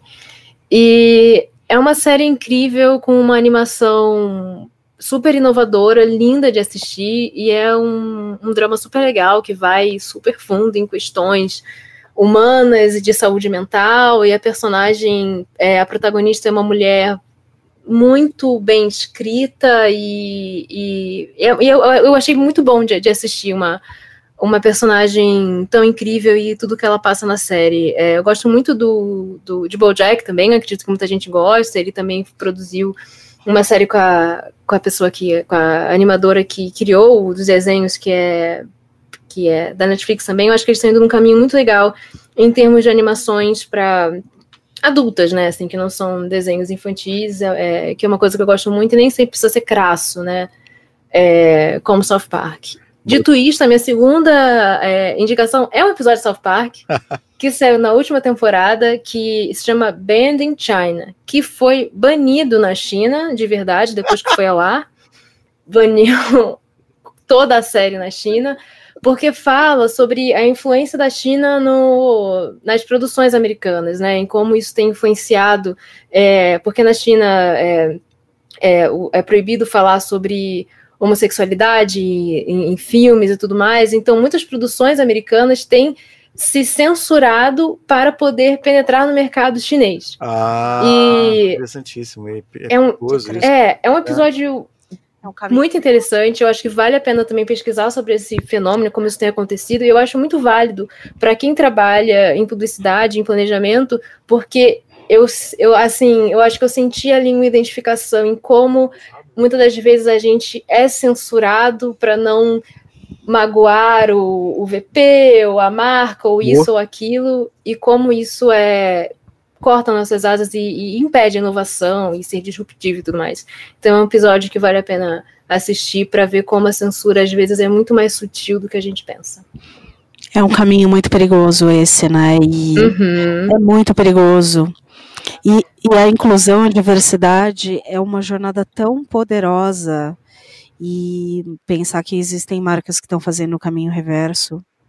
Uhum. Existe isso. É por exemplo, vou... fala, fala, meu anjo. Só, só, um exemplo de como isso aconteceu recentemente, é, por exemplo, no filme do, dos, dos Avengers, que é o Endgame, ah. que é o último, né? É, existe, tem uma cena no começo em que tem, tá uma, é, é, bem no começo do filme que eles estão fazendo uma, como se fosse uma reunião de, de pessoas que estão em luto, uma terapia em grupo, em que tem um homem que fala sobre como ele tinha um relacionamento com, com um homem também e tal, como ele estava se recuperando e tal. Então, assim, o filme, ele tem, né, ele tem assim, ah, é uma ah, é LGBT, olha só, tá incluído aqui no filme. Mas quando esse filme vai para a China, ele vai sem essa cena, é fácil você tirar isso e tem um filme ah, limpo de referências. Ele, ele, é modular propositalmente. Aquele cara é um diretor, Perfeito. é um russo. É, o, um dos irmãos russos, ele é um diretor. E ele realmente ele é LGBTQIA. Exato, então, mas. Só que é, é, modular, né? É esperto. É, né? exatamente. Então, às vezes é. é uma coisa que, quando eu falo sobre isso, eu vou até ali, mas se eu for falar com esse público, eu não vou falar sobre isso. Então, é, até onde vai a nossa diversidade na hora de, de criar também, né? De colocar isso no mundo e ter coragem de colocar as coisas no mundo. Bem, gente, eu queria agradecer demais a presença de vocês. É isso, eu queria só deixar claro que foi uma experiência que eu acho que pode ajudar a incentivar a galera de agência que quer tentar deixar essa coisa mais inclusiva, né? Porque fazer a porta para fora não é bacana e, nem para ninguém, né? É, então, quero agradecer você, Yuren, pelo convite. Muito obrigada. Foi um prazer estar aqui. Samanta, obrigada por todos os aprendizados. Luiz e Luana também. É, eu adorei estar com vocês aqui. Obrigada. Ah, gente. Eu também amei. Muito obrigada. Um beijo. Aprendi demais ainda. E conte comigo para tudo. Hum, sua linda. Gente, é, eu falo assim, às vezes eu sou convidada e eu fico pensando no meio do caminho, meu Deus céu, quantas coisas ainda, quanto, quantos passos ainda, quantas coisas a gente tem, tem que reolhar, né? Porque toda vez que a gente acha que a gente achou alguma resposta, a gente descobre milhares de perguntas no meio do caminho. E eu fico muito questionando por que, que a gente tem tanto medo de algumas perguntas, né? Deveria estar tudo bem se refazer. É, acho que naturalmente a gente vai, a gente começa a questionar o mercado, o sistema, como é que a gente está inserido nele e qual que é o nosso papel nele. Então, é sempre incrível encontrar gente que faz com que a gente olhe para a gente, repense esse lugar. Acho que tem nada mais poderoso assim. Então, tomara que a gente se encontre muitas mais vezes, Lu. Tô com saudade. Sim. Vamos fazer coisas, vamos fazer coisas boas, coisas boas. Plano Paralelo. E agora vamos para o Plano Paralelo. Vamos conversar com ninguém menos que Ana Castanha. Fala galera, estamos aqui com a super presente no Plannerscast, nossa planner amiga Ana Castanha. E aí Aninha, tudo bem? Tudo bem. Tira uma dúvida, Ana. Estou é... trazendo você aqui para essa sessão Plano Paralelo para contar um pouco para a gente sobre algum plano, algum projeto que você está levando, que você acha interessante. É, o que, que você tem para falar para a gente aí? Então, eu tenho um projeto é, paralelo da, da minha carreira, que não, não tem exatamente a ver com planejamento. É, tem, mas de uma outra forma.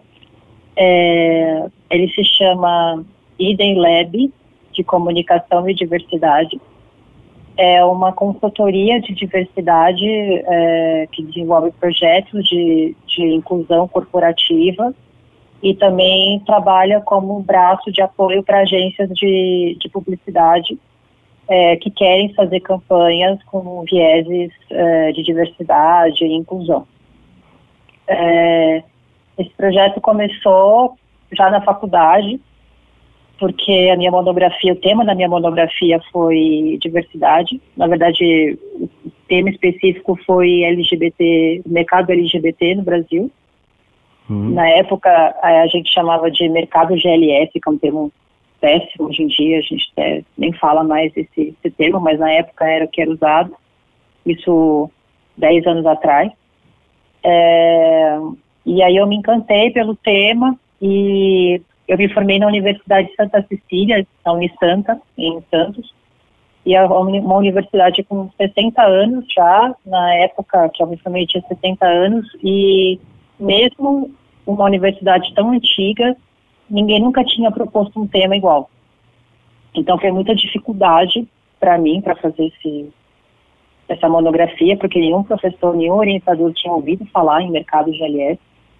É, então ficou até uma monografia meio, meio de sociologia, muito mais de sociologia do que mercadológica. Uhum.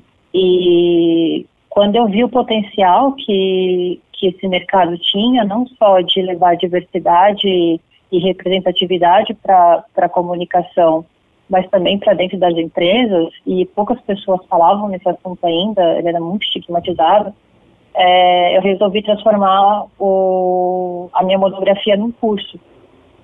É, isso em 2012, mais ou menos. É, que eu tinha um nome péssimo, ah. não. É, o nome era Marketing Fora do Armário, gente, não me culpem. só, só, só que era um jeito de vender, um nome vendável. Né? E, e aí acabou dando certo o curso, porque eu queria, eu queria de alguma forma, vendendo o curso, é, vender também a, a, minha capacidade, né, a minha expertise como uma consultora.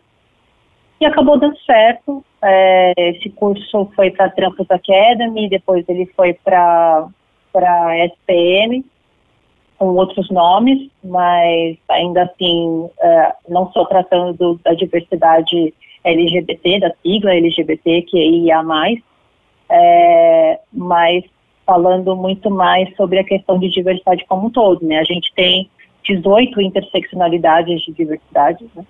Então, é, a gente tem 18. Né? Hoje a gente fala, antigamente a gente falava de 11, hoje a gente fala de 18. Então, diversidade a gente fala de como um todo, né? Assim, desde egressos do sistema penitenciário até idosos. É, sim, né? sim, é bem mais amplo na real, não é só gênero. É, é isso, gênero é só uma ponta do iceberg. Né? Assim, é, gênero é muito interessante falar em gênero e também em representatividade é, LGBTQIA+, porque ele traz outras coisas, né? Porque assim, LGBTs envelhecem, Sim. né? É, pessoas idosas também podem ser pessoas com deficiência, LGBTs também podem ser pessoas com deficiência. É, pessoas, mulheres também é, podem ser egressas do sistema penitenciário. Então, quanto mais camadas é, de, de interseccionalidade, quanto mais dificuldades sociais a gente vai bota para atravessar na vida desse, desse indivíduo, pior fica para ele existir na sociedade, pior fica para ele ser representado, os estereótipos acabam sendo cada vez mais agressivos. Né? É, é, é, eu, eu, desculpa interromper, é só porque para acrescentar que eu achei legal. É, eu vi um, uma pesquisa, pesquisa do Google e eles falam sobre o índice de passabilidade. É, exato. Sim, a passabilidade, a passabilidade é um termo que a gente usa para falar o quanto o oprimido se passa pelo opressor, né? Então, dificilmente você vai ver, isso é bem raro, uma propaganda é, com uma travesti que uma travesti ou uma mulher trans ou um homem trans que não seja aquele tipo de pessoa que você olha assim, nossa, mas nem parece. Hum sabe? Porque é, ser trans não significa, não significa obrigatoriamente que você vai passar pelo processo de hormonização. Nem todas as pessoas têm essa necessidade, têm, têm essa, essa, essa fobia do próprio corpo ou da própria aparência. Né? Isso não é uma obrigação. Uhum. Ou então de fazer a cirurgia de, de resignação de, de, de, de sexo. Então, essas coisas não, não, são obrigatórias. Cada pessoa tem uma experiência muito própria, diferente quanto, próprio, quanto a própria existência.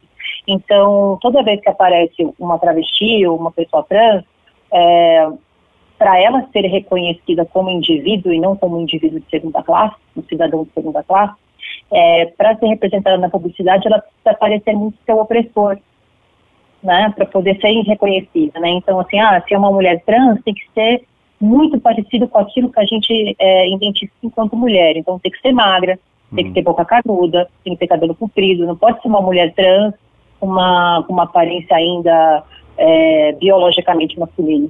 Então, isso também é, é conta muito para a representatividade na comunicação. Sim. E aí a, a, a IDEM surgiu muito com essa proposta de levar é, para a comunicação essa quebra de estereótipos, uh, essa representatividade em todas as interseccionalidades possíveis. É lógico que a gente trabalha muito mais hoje com etarismo, etarismo vem sendo muito mais tratado, uh, que é a, a, falta de representatividade de pessoas mais velhas, idosas, né? ou então é, o reforço de estereótipos uh, de pessoas mais velhas.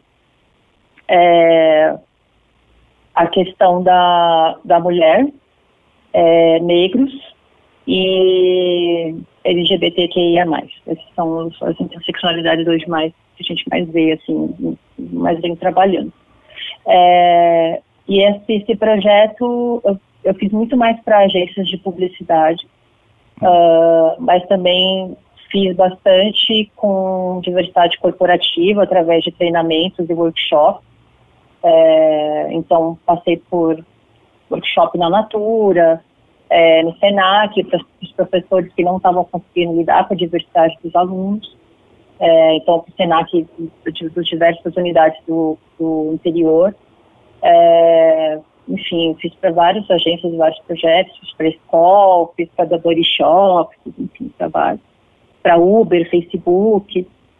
É, mas, assim, a, a, hoje a, a IDEM está passando por um processo de eu acho que de autorreflexão, porque é, é, é, o meu projeto do coração, é o que eu mais amo fazer na minha vida, trabalhar com diversidade na comunicação, eu acho muito importante.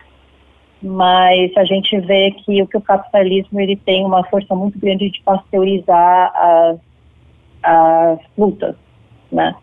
É, e quando isso acontece, a gente sabe que é uma causa que começa a ser perdida.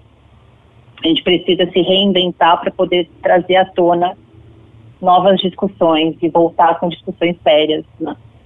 A partir do momento em que, por exemplo, a Dior lança uma camiseta que custa dois mil reais, escrito I'm feminist, Foda.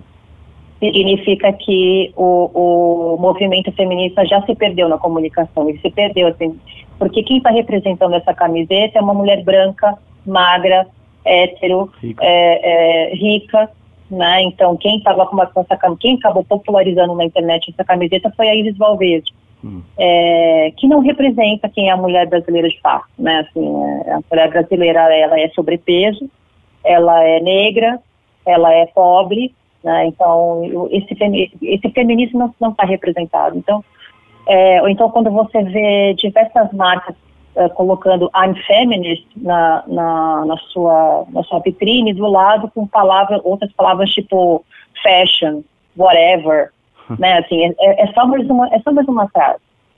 É, então, Esvaziar o conteúdo da frase, né? Exatamente, o capitalismo faz isso. Quando ele pega uma coisa que as pessoas estão falando, uma luta que está em voga, ele começa a se apropriar daquilo para poder conversar com as pessoas. Porque afinal de contas é isso que a gente faz, né? A gente É. trabalha com cultura popular. Mas aí a gente esvazia o discurso e fala, a gente começa a falar em representatividade, começa a falar em empoderamento do consumidor, e a palavra empoderamento já se esvaziou. Uhum. Eu estou começando a ouvir, para você ter uma noção, em reuniões de planejamento de briefing, muitas pessoas usando o termo lugar de fala como território de, de marca.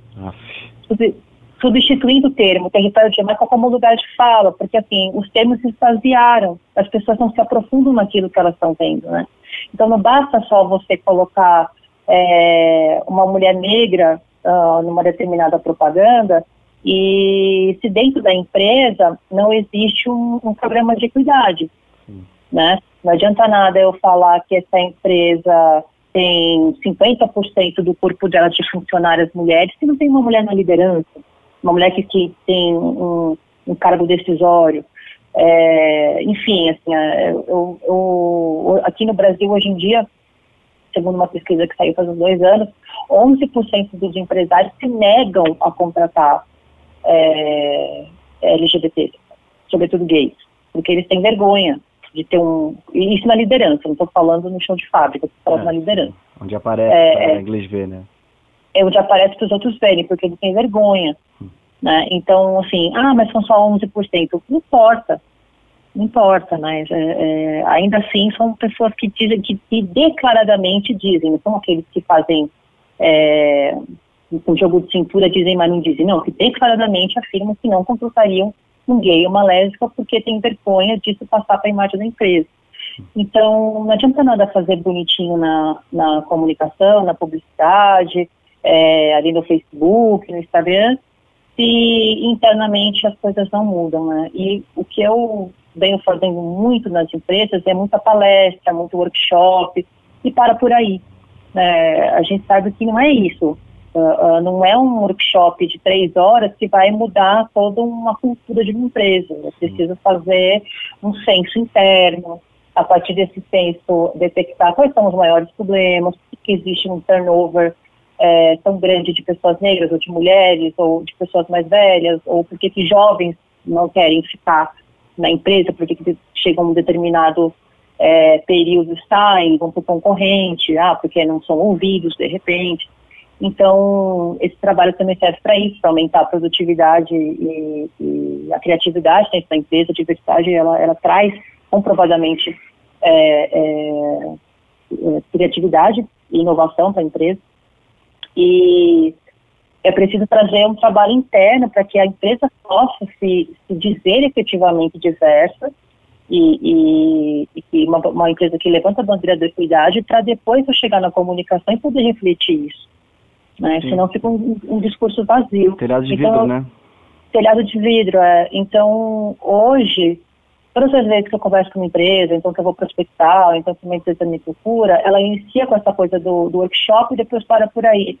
E isso é uma coisa que eu não quero mais fazer, é, porque eu fico batendo nessa tecla de precisamos fazer, precisamos fazer, e aí todo mundo vem depois de um workshop e fala, ai, nossa, realmente, muito legal, o trabalho é muito necessário, mas e aí? Né? É, é, meio que está enxugando gelo. Então, esse processo, eu acho que de autoanálise da empresa, desse CNPJ, idem, né?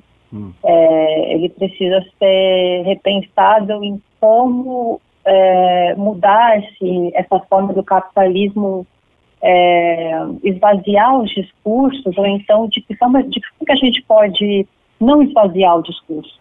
Né? Será que é através de, um, de, uma verdade interna da empresa? Será que é através de, de um tipo de comunicação diferente? Eu ainda não tenho essa resposta. Né? É, mas tem, tem um ponto legal, assim, é, como você falou, né? GLS há 10 anos era um termo ok e hoje em dia é algo impensável, né? Qualquer desrespeito a qualquer letra é algo impensável, né? É, assim como também essa consciência, assim, é legal, eu achei bem interessante, assim, que eu, eu, eu nunca vi, é, lógico que eu não vejo tanto, mas eu nunca vi um, uma consultoria que mexia tanto na ponta da lança, como a Idem, no caso. É, uhum. Porque entra na agência, né, não entra na empresa, tem muita de empresa e é muito bom ter. Mas é, mesmo assim você percebe essa, essa dificuldade de realizar a coisa como um todo, porque a ponta da lança é só a ponta, né? E... É, então, eu, eu tenho uma, um, é, assim, eu já trabalhei em algumas companhias, eu trabalho muito em concorrência, né? Hum. E tem um, teve uma vez que em concorrência não tem muito tempo de explicar as coisas, né? Eu acabo sendo, eu sou do setor vai dar merda. é, Entendi. É, é, é o jurídico é, sou, do LGBTQIA+. é, exato, assim, eu sou, eu sou aquele, eu sou aquele, eu sou aquela pessoa que acompanha o planejamento, né? Se precisar hum. de alguma, afinar alguma coisa, né? Porque eu já tenho experiência há muitos anos e aí eu sigo para a criação para fazer brainstorm junto e garantir que não vai dar, não vai ter nenhuma cagada. Mas acontece que, nesse, às vezes, como as concorrências são muito, muito corridas, é, você está meio que já terminando o planejamento, a criação já está começando o processo até de layout, né? É. E aí eu, eu, fico em cima, mas assim, geralmente são, dire... são homens diretores de criação que não querem que eu com a minha cara de fedelha, né, apesar de eu ter 53 anos, eu tenho cara de, de criança, não querem que uma fedelha se meta no trabalho deles, né, ainda mais uma mulher. É, então eu tenho muita, mas muita dificuldade de conseguir integrar o meu trabalho, eu estou ali para ajudar, eu estou ali para somar, eu estou ali para garantir que a concorrência seja ganha, mas parece que eu estou ali com uma inimiga. É, eu tô ali como se tivesse para quem, assim, quem é essa mulher? Chata. Quem é essa garota chata que está aqui para corrigir meu trabalho? Eu que sou um diretor de criação renomado, tenho leões em canes. Bom, querido, você pode até, até ter leões em canes, mas essa concorrência você não vai ganhar se você fizer uma besteira. E eu tô aqui para ajudar, né? Então, já fiz concorrência para uma marca de cosméticos é, internacional que o cara, o redator, estava propondo umas ideias, aí estava conversando com o diretor de arte, o diretor de arte veio perguntar para mim assim, ah, a gente quer colocar diversas cenas, né, de pessoas se, sendo representadas, e aí na hora de, de mostrar um homem é, gay se maquiando, tal, não sei o que, a gente quer colocar ele com um salto vermelho. Hum. Aí eu, você sabe quando você fecha os olhos, você fala, meu Deus do céu, eu devia ter cobrado o dobro, porque assim, só pelo estresse, eu falei assim, escuta, é, olha ao seu redor aqui nessa agência, quantos gays você conhece? Aí ele, nenhum. Falei, quantos amigos gays você tem? Então vamos lá, vamos, vamos mudar a pergunta. Quantos amigos gays você tem? Aí ele, ah, tem alguns. Eu falei, no dia a dia, os seus amigos gays usam salto alto? Não.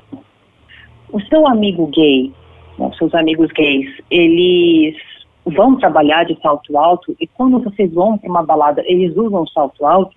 Ele não. Então por que, que você quer representar um homem gay com salto alto? Por que, que esse homem, por ser gay, automaticamente ele usa símbolos, ele se, ele se empodera, aliás, ele se, ele se imposta hum. de símbolos que nós, dentro da semiótica, entendemos enquanto femininos. É. Por quê? Porque se ele gosta de homem, automaticamente ele é lido como uma mulher? Aí o garoto fica olhando com uma cara de não nada. É, o processo é difícil, né? É muito difícil, é muito difícil. Eu fui cantar, então eu vou, eu vou facilitar para você. Pega o seu amigo gay, liga para ele e pergunta se ele tem algum salto de asfalto em casa. Se ele disser que sim, você vai faz achar melhor. Porque é, é, você vê que não, não tem, é, falta uma coisa que ela, ela é muito simples e que todos nós temos, mas a gente não exercita, que é o bom senso. Hum. Né? É, se, a partir de se você está ali uh, uh, representando alguém que você não conhece, com quem você não convive, pergunte. Sim. Né? É, se você está representando uma pessoa negra naquela propaganda e você não é uma pessoa negra e não tem nenhuma pessoa negra ao seu redor, alguma coisa tem de errado. É só você fazer o teste do pescoço, vira para o lado, vira para o outro, se não tem nenhuma pessoa negra, alguma coisa está de errado. Uhum. Mas pergunte para essa pessoa como ela gostaria de ser representada, como ela gostaria de ser vista é, é só perguntar, se, precisa, se você é uma pessoa branca e você não consegue se desvencilhar dos seus próprios privilégios é, e da sua forma torta de enxergar, então tenha minimamente bom senso de saber que você não tem todas as respostas. Então vá perguntar para uma pessoa que tem, que é justamente essa pessoa que você quer representar e você simplesmente não tem ninguém perto de você para dar resposta. Então é, é, é só ter um pouco de bom senso. É, sabe? É, é, mais básico, isso. né? É, começa no é. mais básico. É, é, é. É, bem, é um puta de um trabalho interessante, né? Super necessário. Infelizmente, né? Mas. É. É, é uma demanda, né? É uma demanda ruim de existir, mas bom que tem você e pessoas exercendo lá. É, mas é, é bem, é, é, é, bem dinâmico também, né? Então, assim, como a gente falou, né? O cara, o cara ainda tá parado no. Ah, se ele é gay, ele, automaticamente se imposta com com é, signos né, femininos. Mas, cara, o cara tem 18 possibilidades, né? E entre outras coisas, né? Então, não é bem assim. É. E amanhã é. talvez tenha mais. Então, é sempre bom ter gente olhando por isso, querendo, dando, dando, dando um olhar mais sênior é, pro outro, né? Pra empatia, para lidar com a pessoa, respeitando o espaço dela. Mas é sempre bom fazer pesquisa também, né? Acho que funciona. É, então, às vezes eu até entendo que dentro das agências, dentro do cliente, é, tempo hoje, é, acho que mais do que nunca é dinheiro. Né? É. Então, as pessoas precisam fazer cada vez mais, com equipes cada vez mais enxutas e, e com salários cada vez menores, né? Então, tá todo mundo ficando muito doido. Eu até entendo, porque é, é, o tempo fica extremamente escasso, não é à toa que tem tantas consultorias aparecendo e prestando diretamente para clientes, né, não, não só para agências, mas para clientes, porque elas, elas suprem essa lacuna do tempo de pesquisa. É, mas, assim, às vezes nem tempo para ler a pesquisa o cliente tem. Hum. Né? Então, por isso que é tão importante a consultoria estar tá dentro do cliente, trabalhando junto no processo de brainstorm. Porque é o setor vai dar merda mesmo. É o, é o setor de que precisamos evitar que você receba um processo ali para frente, porque você, tipo aquela da. Não sei se o Perdigão foi da Sadia, que faltou só bom senso mesmo, assim, né? Que é o branco da família negra, né? Que é a família branca, branco Salvador, né? O síndrome do branco Salvador, é. dando, salvando o Natal da família negra, porque todo todo negro tem que ser obrigatoriamente ser pobre, e que o branco branco Salvador vai lá e salva o Natal da pobre, coitada da família negra. Então, aquilo ali, você imagina que passou pela mão de um monte de gente. Sim. Pelo menos mais 100 pessoas passaram por essa campanha. Pelo menos, entre assistente de arte, redator, diretor de criação, atendimento, RTV. a galera, é, é, é RTV, é, os editora, a produtora, dentro do cliente, é, o, o, gerente de marketing, o coordenador de marketing, o trade, passou na mão de tanta gente, tanta gente, e ninguém teve o bom senso de parar e falar, tem alguma coisa errada aqui.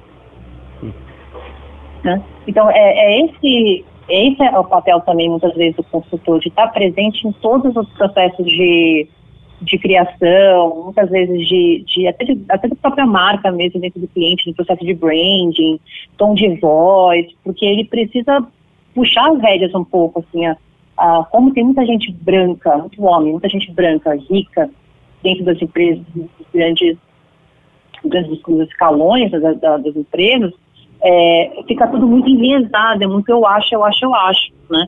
É, então, as pessoas esquecem, por exemplo, que a periferia é um mundo à parte, é uma cultura à parte, é um, é um, são, são até é, gírias à parte do que do centro de São Paulo, muitas vezes. Então, é, é, é preciso ter uma pessoa ali especialista, uh, pessoas que fazem parte desse universo do qual uh, uh, os funcionários da empresa não estão inseridos, para garantir que, de que as marcas são faladas do jeito correto. Né? E, e também por isso que a diversidade tem que empresas é tão importante. Você recrutar mais funcionários negros, recrutar mais funcionários da periferia, recrutar mais profissionais com deficiência, porque você também evita esse tipo de problema, porque tem alguém ali do seu lado oito horas por dia falando, olha, não é assim que você tem que me representar. Sim. Ah, então, isso é, é, é a, a, cultura de uma empresa, quanto mais plural ela for, mais criativa e menos BO vai dar. É, nesse, nesse, nem vou entrar muito nisso, mas acho que você falou é uma coisa legal. É, nesse podcast, é, a gente fala que dói você assumir uma fragilidade, sendo você um homem, provavelmente homem branco hétero, em posição de liderança, é, até pode ser mulher também, mas é que a probabilidade é de ser um homem. É, assumir a fragilidade perante uma pessoa júnior que vai falar, botar o dedo, meio que botar o dedo na tua cara e falar, irmão, tá falando besteira. É. Não é assim. E aí o cara. É, é, é, é duro você saber que você vai errar, né? Você tem que ter essa, essa, essa cabecinha um pouco mais aberta, mas é, é difícil, né? É, mas acho que, que líderes hoje em dia, é, eles precisam ser muito mais abertos à novidade é. do que... Eu, eu, fico vendo muitas as agências hoje, elas estão passando por um processo de transformação muito muito intenso, né? Porque hoje a gente não pode mais, por exemplo, ficar cobrando por mídia, hum. né? O BV não dá mais para ficar cobrando. E hoje em dia a gente precisa vender ideias né? Uhum. É, mais do que nunca a gente precisa vender ideia. Mas vai falar isso para um CFO que tem 70 anos e que só conhece BV e lucro sobre mídia, faturamento sobre mídia. Né? Então, é uma pessoa que está completamente longe da realidade hoje, né? E é um cara branco, hétero, cis, papapá, papapá, papapá, que não consegue descer do pedestal e olhar para baixo e falar, olha, eu preciso aprender com vocês. Sim, sim. Né? E não é à toa que tem tanta agência fechando, não é à toa que é tanta agência tradicional fechando, porque quer viver ainda no, no passado. Então, se, se os líderes hoje realmente querem aprender a falar de diversidade, eles precisam fazer um, uma coisa que é básica, é escutar. Eles precisam só escutar. A gente fala muito de comunicação não violenta, como se, como se comunicar, é, como se expressar, mas a gente fala muito pouco de como ouvir. E ouvir também é um, uma ação, porque você absorve aquilo que o outro diz e você começa a colocar em prática no seu dia a dia para melhorar a vida do seu funcionário. Né? Então, a gente precisa muito aprender a escutar. A gente fala muito de falar, falar, falar, de comunicar, mas esquece que isso é uma via de, de, de duas mãos escutar também é muito importante. Eu acho que isso é uma coisa que faz, que também pode fazer um, um, líder, sabe? Sim, escutativa é uma das coisas mais importantes e necessárias hoje em dia. As Sim, pessoas perceber que você, que ela é a única pessoa do mundo para você naquele momento que está realmente integralmente ali, é, só aumenta o valor, a relação e a produtividade até de, dos dois, porque a outra pessoa realmente já está para você, então ela vai escutar, vai ter ideia em cima. Enfim. Com certeza. Posturas, né? Posturas. É. Obrigado. Imagina, é, eu que agradeço. Achou fantástico o teu trabalho, que continue dando certo, continue indo para frente e que já mudou de nome, graças a Deus, e que mude para outros nomes e que vai evoluindo, porque o mundo precisa disso. Ah, obrigada, valeu mesmo. Valeu. Valeu, beijo, beijo. querido. Tchau, tchau. Tchau, tchau.